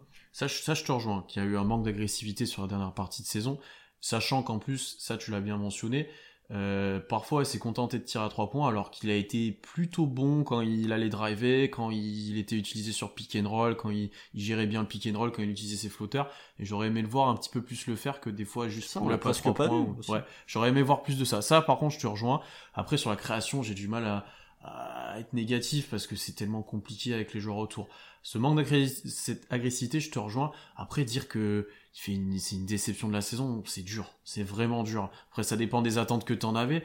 Moi, je trouve qu'il fait une bonne saison et je l'ai en satisfaction. On va enchaîner ensuite parce que il a confirmé ce qu'on pouvait penser de lui, ce qu'on pouvait espérer en tant qu'année rookie et pour un potentiel futur. Alors, oui, c'est peut-être qu'un joueur de complément dans le futur, mais ça peut être un très bon joueur de complément, hein. c'est peut-être sa destinée. Comment tu te places, toi, Sanson, sur ce débat Malédon? Bah, je vous ai laissé euh, vous battre parce que j'ai un avis euh, entre les deux. Du coup, euh, c'est bien que j'arrive maintenant.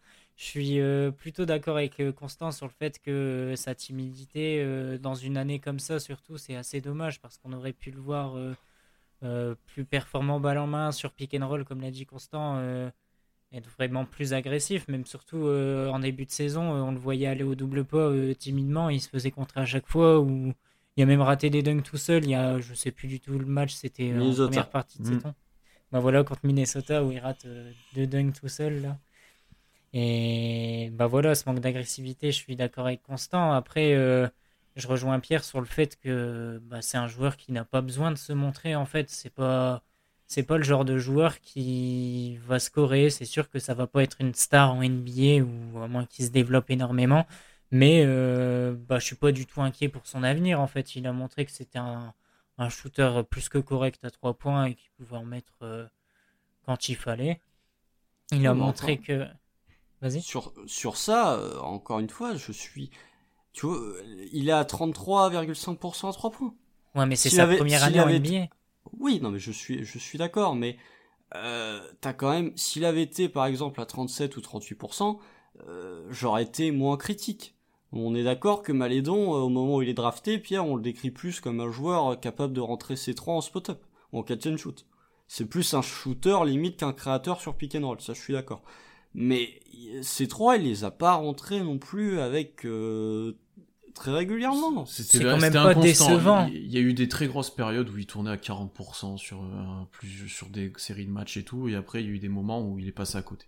En tout cas, pour pour moi, son tir à 3 points, c'est pas une déception non plus. Et euh, du coup, euh, bon, on peut dire que c'est neutre, enfin que c'est pas un problème en tout cas, ni une qualité, mais Là où je suis pas du tout inquiet, en fait, c'est parce que je me projette vraiment sur, l'avenir et du coup, dans un collectif, comme on l'a vu en début de saison, bah, il est capable de faire euh, vraiment le taf en étant correct en défense, en, lâchant la balle en attaque, en faisant les extra passes. Euh, il va devoir progresser sur son explosivité, il aura tout l'été pour ça et les, les étés suivants. Là, c'est son explosivité et son manque d'athlétisme, si on peut dire ça comme ça, c'est un petit défaut, je trouve, euh, sur lui, mais je suis pas inquiet pour ça, en fait. Non, mais encore une fois, et un autre, un autre point qui m'a fait le mettre en déception, contrairement à vous qui avez probablement mis Baisley, je n'ai pas vu de différence entre euh, Théo Malédon quand il évolue à côté de Shea et euh, quand il évolue à côté de, de Zvi ou de Jerome ou de qui vous voulez. Ah, moi j'ai vu une énorme différence. Bah, moi, je en termes d'agressivité, je l'ai pas vu. Pas d'agressivité, mais dans son utilisation, dans, dans son rôle. Et euh, il était dans un rôle qui lui convenait mieux. Oui, dans son rôle, mais ça, c'est pas tant le joueur que euh, le travail du coach. Oui, mais après, je suis d'accord avec toi qu'il n'y a pas eu un énorme, euh, une énorme différence d'agressivité. Contrairement à Beasley, il y a eu une différence. Oui, ça c'est sûr, ça c'est sûr. ça, Pour prendre l'exemple d'un autre Français qui est discret, euh, Nicolas Batum, quand on le voyait à Charlotte dans une équipe de merde, il savait pas jouer. Enfin, j'abuse, hein, mais il Bah, était si beaucoup. c'est joué aux Clippers, là? Et bah, aux Clippers, il fait quand même son taf de. blague. tu m'as fait peur.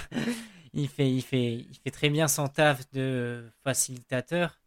Et Malédon, ça va être un. Je pense que quand il s'affirmera en NBA, ça va être un rôle comme ça. Bon, là, ce sera à la main, mais euh, ce sera pas un, un joueur scoreur, mais ce sera un joueur qui va facili- faciliter le jeu et qui sera jamais négatif pour l'équipe.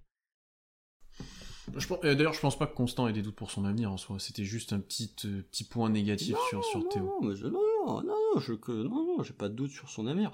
Je pense que ce sera, pour moi, il- euh, je pense, c'est peut-être un peu trop tôt pour le dire, mais je pense pas qu'il ait un niveau de starter NBA.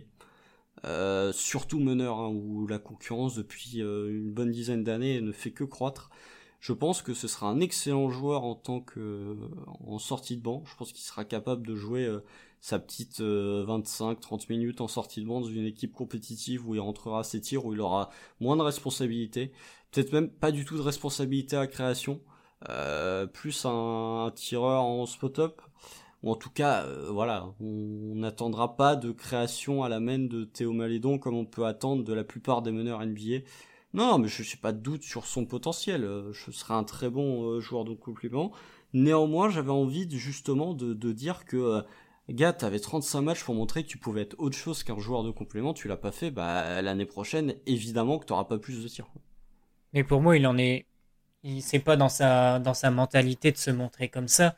Hmm. Et, euh, et s- surtout, peut-être, il en a pas le niveau, comme tu l'as dit. Peut-être qu'il il se sentait pas capable, il avait pas confiance, il avait pas la confiance pour euh, prendre plus de tirs, pour aller plus au pick and roll, pour euh, euh, mettre plus d'agressivité dans ses drives. Et du coup, il, s'est- il, il est resté dans un rôle de facilitateur et dans un dans une équipe comme ça en fin de saison, bah c'est vraiment pas vraiment pas évident.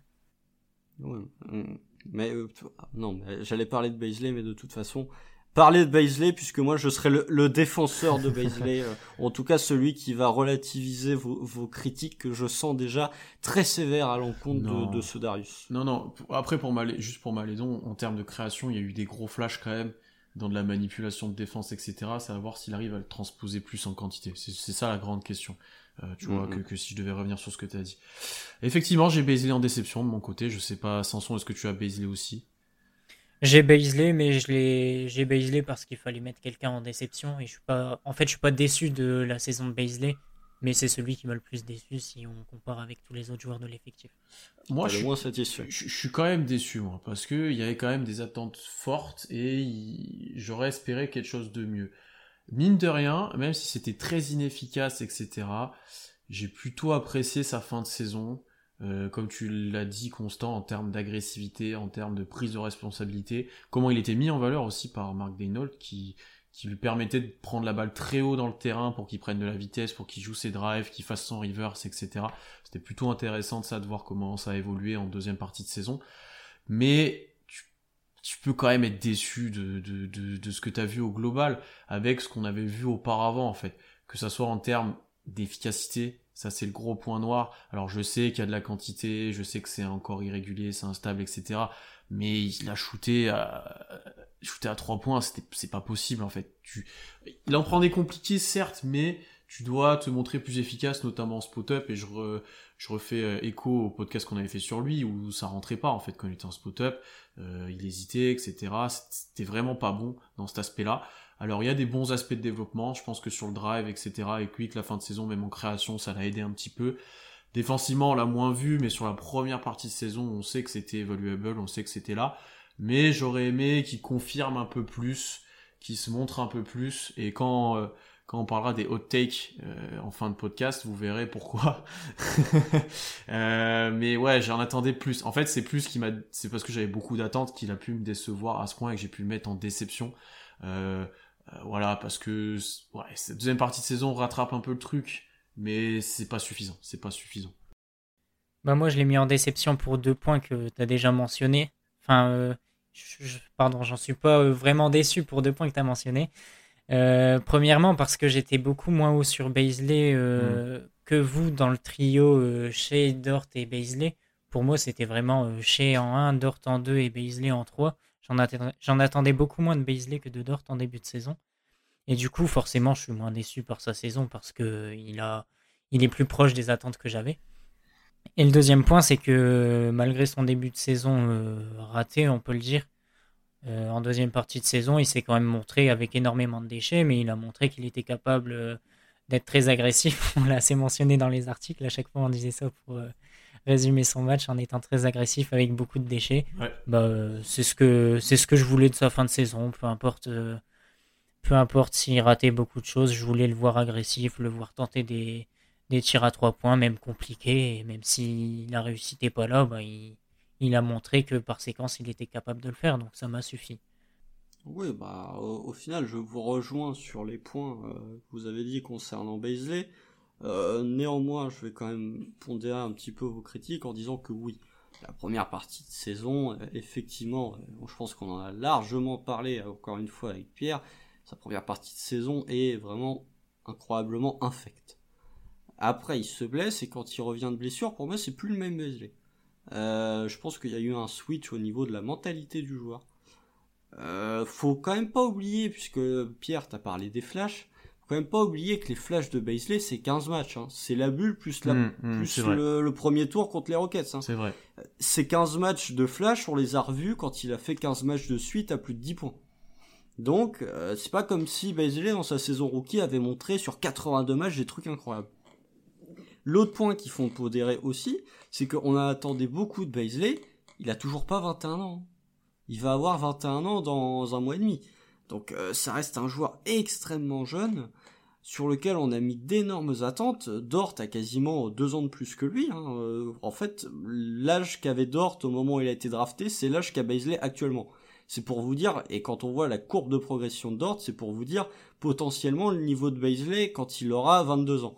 Euh, moi, je trouve que il y a une progression. Alors, au niveau de son shoot extérieur, bon, effectivement, je, je suis pas sûr que ce sera un grand shooter. Je trouve que défensivement, il est au-dessus de toutes les attentes qu'on aurait pu avoir, clairement. Euh, en attaque, je trouve que sa première partie de saison, effectivement, est inefficace en plus d'être d'un manque d'agressivité, ce qui est vraiment le pire combo. La deuxième partie de saison, c'était agressif, mais ça manquait d'efficacité. Néanmoins, il y a quand même une progression que je trouve assez in- incroyable sur la capacité qu'il a eu d'aller sur la ligne des lancers à partir du moment où il est revenu de blessure. Il y a plusieurs matchs où il termine à 9 lancers ou à 13 ou à 12 lancers et pour le coup il les a rentrés, pas tout le temps mais il a commencé à les rentrer et à en avoir à en provoquer de plus en plus. Sa création qui était un point sur lequel on l'attendait, sa première partie de saison est vraiment pas folle. La deuxième, il y a des flashs comme Malédon où il y a des passes où, que je trouve une vision de jeu que je trouve particulièrement bien sentie. Donc voilà, euh, je je vais pas dire que euh, Baisley est une satisfaction, surtout moi qui attendais encore plus la saison 2 de Baisley que la saison de Shea. Euh, effectivement, je suis déçu. Malgré tout, je continue, je vais pas lâcher euh, le, train Baisley pour la simple et bonne raison qu'il reste jeune, que euh, ces fameux flashs de l'année dernière n'étaient en fait que une période de 4 semaines et qu'il a quand même montré à partir du moment où il est revenu de blessure qu'il était capable de faire des choses vraiment très intéressantes. Non, non, ça je suis d'accord avec toi. J'ai pas abandonné mes, mes attentes sur. euh, j'ai pas abandonné mes attentes sur sur Baisley. Je te laisse finir, Sanson. Ouais, j'aimerais rajouter un petit point euh, sur euh, le fait que c'est une petite déception pour moi, c'est que il a été meilleur en deuxième partie de saison, mais dans une équipe où, enfin, on l'a déjà dit, c'est c'est pas une équipe de NBA, ou en tout cas de niveau NBA. Et du Non, coup, c'est euh, peut-être moins facile de, de... Tiens, on parlait de Roby là en début de podcast en disant euh, Roby a cartonné euh, parce que il se fondait avec des bons joueurs en deuxième partie de saison, il a galéré. Baisley, c'est peut-être plus difficile de, de réussir à faire des bonnes performances dans une équipe où il y a personne aux alentours, plutôt que de faire des bonnes performances quand t'as Shea euh, autour de toi. Bah moi, je pense l'inverse, tu vois. Pour Bah, moi, dans ce cas-là, euh, est une déception. J'allais en parler juste après, d'ailleurs. dit Mais- en début.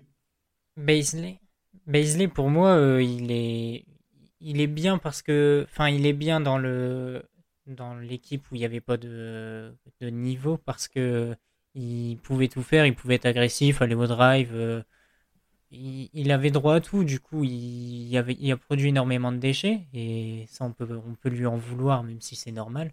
Mais il a quand même montré de bonnes choses. Vous faites une bonne transition parce que c'est Roby le deuxième, euh, la deuxième déception là pour nos abonnés.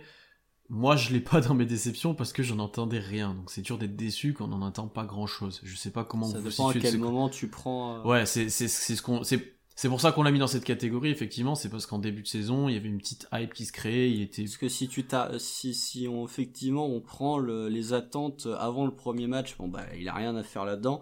Si tu prends les attentes des gens, pas les miennes, c'est pour ça qu'il est même pas dans mon top 3. Si tu prends les attentes au bout de 10 matchs, effectivement, il Mm. mérite d'avoir sa place. effectivement. Moi, je l'ai mis entre parenthèses, euh, justement, pour ce qu'a dit Constant, parce que je me suis fait avoir comme beaucoup d'autres gens, et j'ai fait un article sur lui, allez, je regrette Un énormément. article culte. Et oui, bon, euh, j'étais pas non plus à fond dessus, mais c'est vrai qu'offensivement, il montrait quand même des belles choses. Et euh, euh, au final, sur toute la saison, il a continué à mettre son poster à chaque match et c'était assez, assez rigolo à voir. Et à ch- chaque match, il, avait, il y avait une action de Roby et après il s'éteignait, il faisait plus rien du match.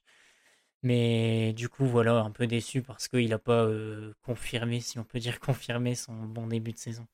Quelques déceptions aussi sur Poku SV, euh, un peu dur pour Poku. euh, bah, on sait c'est année 1, etc. Mais il a quelques, quelques votes. Il a aussi quelques votes en satisfaction de la saison d'ailleurs.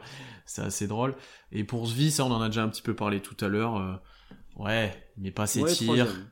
Il met pas ses tirs. Il est un peu plus compliqué effectivement. Tu as qui en deux, Constant? Beasley Beasley, non, bah, et encore une fois, hein, même si euh, je l'ai défendu, euh, sa saison est décevante. hein. Mais euh, voilà, au moment, comme j'ai dit, au moment de faire le choix entre, euh, entre Malédon et Beasley, euh, j'ai pris celui qui a essayé, au moins. Ça se tient. Du coup, on va passer au trophée suivant, la satisfaction de la saison. Et là, du coup, le plébiscite du, du- du- de nos abonnés, c'est Théo Malédon pour 48%, 48,8%. Juste devant Lou Dort, 41,8%. Euh, Poku à 7,5% et très peu de votes pour Orford. On a déjà beaucoup parlé de Malédon. Moi, je l'ai aussi en satisfaction. Je sais pas toi, euh, Sanson. Non, j'ai pas mal aidé. D'accord, donc je vais vous laisser la parole. Est-ce non que, plus. est-ce que, est-ce que vous avez Lou Dort alors qui était le deuxième, euh, Ouais, moi j'ai deuxième favori? j'ai- j'ai Lou Dort parce que euh, déjà en début de saison, euh, je l'ai- dans l'article preview, euh, j'avais mis euh, Dort en joueur à suivre. Mhm. Du coup, bah, joueur à suivre, il a été satisfaisant, euh, ça colle. Il a été euh, bien meilleur à 3 points que ce qu'on attendait, même si c'était très très très très irrégulier. euh, avec des passages à plus de 40% et des passages à moins de 30%. À plus de 3%. Et bah, il y a aussi ces, ces perfs fantastiques euh, comme à Utah où il met 42 points et il montre qu'il est capable de faire euh, plus que du catch and shoot en attaque en étant très agressif, en jouant sur pick and roll, en allant euh, au, drive, en allant chercher des lancers à- avec un petit shoot en sortie de dribble à 3 points à mi-distance. Enfin, il a montré vraiment beaucoup plus que ce que j'imaginais offensivement. Et défensivement, bah, euh, on peut juger que la première partie de saison, mais en première partie de saison, il a été assez extraordinaire quand même. Il s'est pris une sauce contre sur Zach Lavine. Il a dû en prendre d'autres, mais globalement, il a quand même euh, été exceptionnel en défense et Il sera dans Même- une défensive. hein. Ah, il y a moyen, ouais. en fin de saison, il- je il pense a la pas. hein. réputation. Si, si, il a la réputation du, du défenseur. Maintenant, ça y est. Vous, vous regardez sur les, les prévisions de certains insiders, notamment d'ESPN. Dort a maintenant a la réputation d'un qui fait que euh, certains joueurs ne méritent peut-être pas forcément, notamment un certain joueur qui joue du côté de Miami, un autre qui joue des côtés des Clippers, qui pourrait finir dans une first, qui sont des défenseurs tellement moins forts que ce qu'ils étaient il y a 3-4 ans, et qui ont la réputation du défenseur qui font qu'ils sont dans une defensive. Dort a déjà la répute que n'ont pas certains joueurs et qui fait que pour moi, qui sera probablement dans une Sega. Il y sera peut-être, mais en tout cas, personnellement, moi, je l'aurais pas mis parce que déjà, il a raté beaucoup de matchs et euh, comme je l'ai dit pour chez euh, en MVP, euh, c'est quelque chose qui m'embête quand on rate beaucoup de matchs. Et après, en fin de saison, il n'a pas été important non plus en défense et il est dans la pire équipe défensive de la ligue, en tout cas sur la deuxième partie de saison. Donc moi, je l'aurais pas mis, mais je comprends qu'on puisse le mettre. Pourquoi j'ai pas Dort, moi, et plutôt Théo euh, Trop de d'irrégularité dans ces séries, de- dans, dans son tir encore? Alors, globalement, on en a déjà dit, le pourcentage est correct, il y a eu des très bons passages. Mais ces petits points négatifs, euh, j'aurais aimé un peu plus de régularité. Euh, et ensuite, euh, non, je l'ai pas parce que je préférais mettre Théo aussi. Après, il n'y a pas forcément de critères. Parce que, euh, comme j'ai pu commencer de le dire, je trouve que Théo a bien répondu à ce qu'on attendait de lui. Une première saison, je pense, compliquée pour lui aussi. On sous-estime un petit peu vu le contexte, etc. Il a montré quand même des bonnes choses, même si on est dur avec lui. Et je trouve que son titre est plutôt mérité. Je le préfère en satisfaction qu'en surprise, par exemple, aussi, parce que il correspond aux attentes, on va dire, à peu près. C'est pour ça que je l'ai là. Euh, on a très peu parlé de Poku. Dans quel trophée vous l'aurez donné J'ai envie de parler de Poku. Donc euh, où vous l'aurez mis Aucun. Oui, c'est ça. Aucun, mais, ouais, pareil. donc c'est bien et pas bien en même temps. C'est ça qui. Ce, bah, pour citer euh, la cité de la peur, c'est bien mais pas top. Euh, non, bah, si on devait donner une note à, sur la saison de Poku sur 20, il aurait 11 quoi. Mais vraiment, il serait moyen. Peut-être en satisfaction, allez, si vous voulez, satis... il y a un petit peu de satisfaction et un petit peu de déception en fait. C'est un peu comme Baisley. C'est, Avant le Poku pré G-League, bon bah euh, là pour le coup grosse déception. Le Poku post G-League, oui, bah t'es pas surpris, t'es satisfait. Mais c'est pas non plus, il y a, y a, pas de quoi non plus Ah. se, se, se- Non, il y a pas de quoi non plus euh, sauter Bah, au plafond. Est-ce que tu t'attendais déjà à ça maintenant?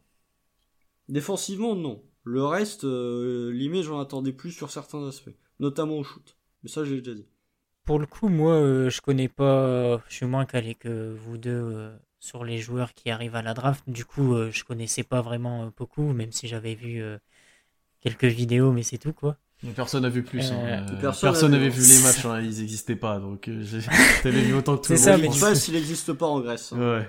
Du coup, du coup, j'avais pas d'avis concret sur lui et euh, on n'arrêtait pas de répéter qu'il faudrait être patient avec lui, etc. Et du coup, ben, il faut être patient avec lui, tout simplement.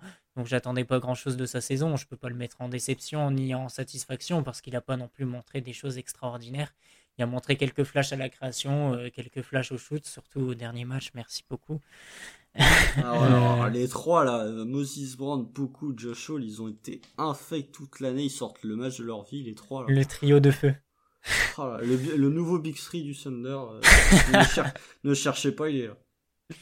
Non, mais du coup, voilà, il y a des satisfactions par flash et on peut pas le mettre en déception parce que même, même pour l'an prochain, il faudra encore être patient avec lui. Non, je suis d'accord avec vous. L'an prochain, tu peux commencer à, quand même à, à avoir deux trois petites attentes. Ouais. Non, mais on peut pas, on peut pas attendre de lui que ce soit un joueur propre, par exemple. Non, non, non, ça je suis d'accord, mais euh, en fait, moi, je, moi, j'en, j'en attendais entre guillemets, puisque Pierre me l'a over-teasé euh, pendant toute l'intersaison, puisqu'il est tombé amoureux du joueur, donc forcément, euh, pour pour côtoyer euh, toutes les semaines, nous on avait, enfin moi j'avais des attentes qui étaient un peu plus élevées que euh, le, fan lambda de Casey. Mais non, c'est pas une déception. Au niveau du shoot, j'aurais quand même, euh, il fait quand même une saison au shoot qui à un moment était historiquement bas. Ah, C'est remonté un petit peu après, mais c'est pas non plus la folie. Euh, en défense, effectivement, il, il est largement au-dessus de ce que je pensais. À la création, il a montré deux trois flashs et euh, c'est même moi qui ai écrit cette rubrique-là, cette rubrique-là à un moment. On voit bien qu'il y a une différence, euh, notamment euh, collectivement, quand Poku est sur le parquet, et quand Poku n'est pas là. Quand il est là, ça, tourne beaucoup mieux. Alors ça se traduit pas par des assists, par un nombre d'assists incroyable. Tu sens quand même qu'OKC tourne mieux quand Poku est là. C'est un facilitateur de jeu pour les autres. Mais oui, euh, non, c'est pour ça on le met dans aucune catégorie parce que sa saison est moyenne au final. Et on vous invite juste sur Poku à écouter le podcast qu'on a fait euh, très récemment sur lui, sur Ils son déjà jeu. écouté. Et si vous avez, si vous l'avez déjà écouté, vous êtes euh, parfait. Euh, dernier trophée, euh, un, un qu'on a un peu plus créé pour, pour l'occasion, c'est euh, le joueur que l'on va plus regretter après cette saison, sachant qu'ici on a aussi un petit peu prévu les départs très très probables d'Orford et de Muscala. On avait nommé dans la catégorie Diallo, Hill, Orford et Muscala, et c'est Diallo au grand dame de Constant qui, a- qui a remporté le suffrage avec 56%. Vous serez surpris du choix. hein. Oui. Euh, Orford deuxième à 26%. Euh, je vais commencer pour une fois. Moi, je le donne à Mike Muscala. Pourquoi? Alors, Parce que tu seras tout seul, c'est pour ça que t'as commencé. oui, ouais, je sais, je sais. Et pourquoi je donne à Mike Muscala? Les autres joueurs vont me manquer aussi. Bon, George Hill peut-être moins, mais Diallo et Orford euh, un petit peu. Mais Muscala, en fait, quand il est arrivé il y a maintenant deux ans à OKC, un peu moins de deux ans, pour, pour, pour deux saisons, Euh, c'était censé être le futur intérieur euh, fuyant euh, qui était tant attendu au sein de la franchise. Bon, il y a eu d'autres problématiques. Il y a eu les trades. Euh, il y a eu le fait qu'il pouvait difficilement jouer poste 5 l'année dernière. Il se faisait souvent dominer, même cette année d'ailleurs, défensivement, bien qu'il se batte. Donc ça a limité un petit peu son temps de jeu, ça a limité son impact. Mais déjà, il y avait ce désir que c'était le premier dans cette voie-là. Et en termes de tir, il a au final pas forcément déçu on va le dire, surtout cette année. Non, ça va. Euh, et pourquoi je lui donne? Parce que quand je vois, et je vous en ai parlé pas mal off, son interview de, de fin de saison, où rien qu'en parlant de la culture d'Okessi, merci, il a les larmes aux yeux, etc. Quand je vois tout ce qui est ressorti de lui en termes de comportement, de quel impact il a eu aussi sur les jeunes en deux saisons, euh, Muscala, c'est un joueur, il a il a à peine 30 ans, ou il a peut-être même pas passé la trentaine, et pourtant on lui demande d'agir comme un, vétéran qui en a 37 et qui a plus d'avenir NBA. Euh, c'est un joueur qui est censé dans son prime et qui devrait essayer de jouer dans une bonne équipe, qui devrait essayer de faire son trou.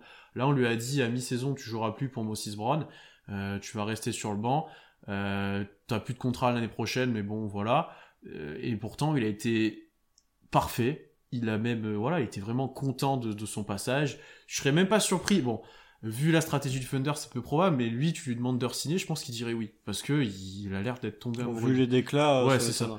Mais ouais, je non mais oui, mais en fait, il est tombé amoureux de la franchise, quoi, honnêtement. Donc euh, rien oui, pour ça, ça d'avoir un, un, joueur comme ça, euh, qui aussi, pour, pour le coup, s'habillait plus sobrement que les autres lurons de l'effectif.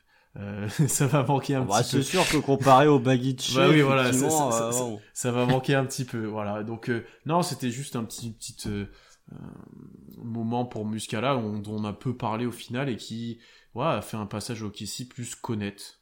Je, je vais peut-être surprendre, mais j'ai Muscala aussi. Moi. Ah. Ah, et... bah vous êtes deux, c'est bien, bah faites un club. J'en ai deux pour être honnête, j'ai Muscala et Orford. Je vais déjà parler de Muscala, j'ai pas su les départager parce que les, les deux sont totalement différents en fait et c'est pas c'est pas pour les mêmes raisons que je vais les regretter. Muscala déjà pour parler du jeu, bah euh, moi je le trouvais pas si négatif que ça en défense. Bon, il se prenait euh, son poster par match, mais c'est vrai qu'il était un peu léger et c'était compliqué pour lui, mais comme Pierre l'a dit, il se battait et il faisait au mieux. C'est vraiment le, type de joueur que j'aime et la mentalité que j'aime à être euh, très humble et se battre pour l'équipe sans rien dire, euh, que ce soit sur le terrain ou en dehors du terrain.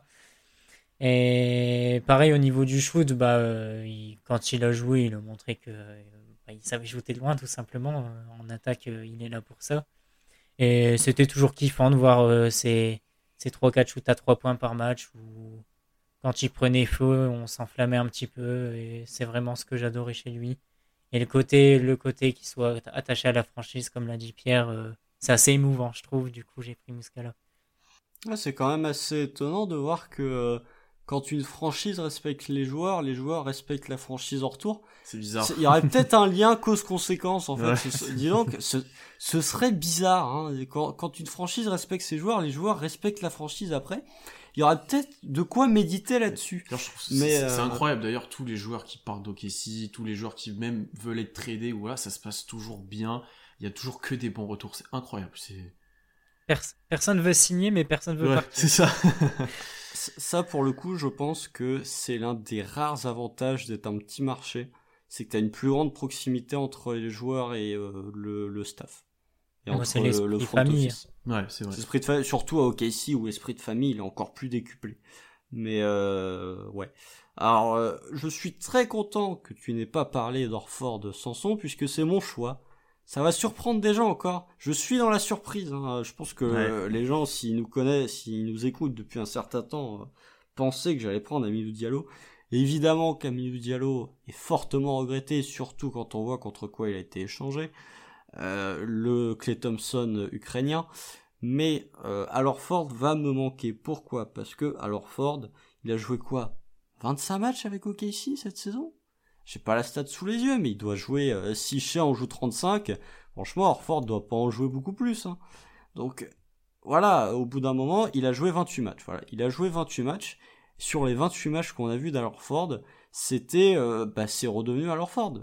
J'ai pas arrêté de le répéter au moment de son trade, vous l'enlevez de Joel Embiid, vous récupérez un joueur tout à fait compétent. C'est ce qu'on a retrouvé dans Ford. Alors oui, c'est pas un joueur exceptionnel, mais malgré tout, ça reste un joueur ultra collectif qui a rentré ses trois points, qui a toujours servi le collectif. On parlait de Robbie, encore une fois, il est dans aucune des catégories, mais c'est peut-être de lui qu'on parle le plus. On parlait de Robbie, euh, Robbie a quand même vachement bien été servi par le fait qu'il se retrouvait avec Al Ford à côté, ça pouvait l'aider. Mm. Baisley aussi d'ailleurs.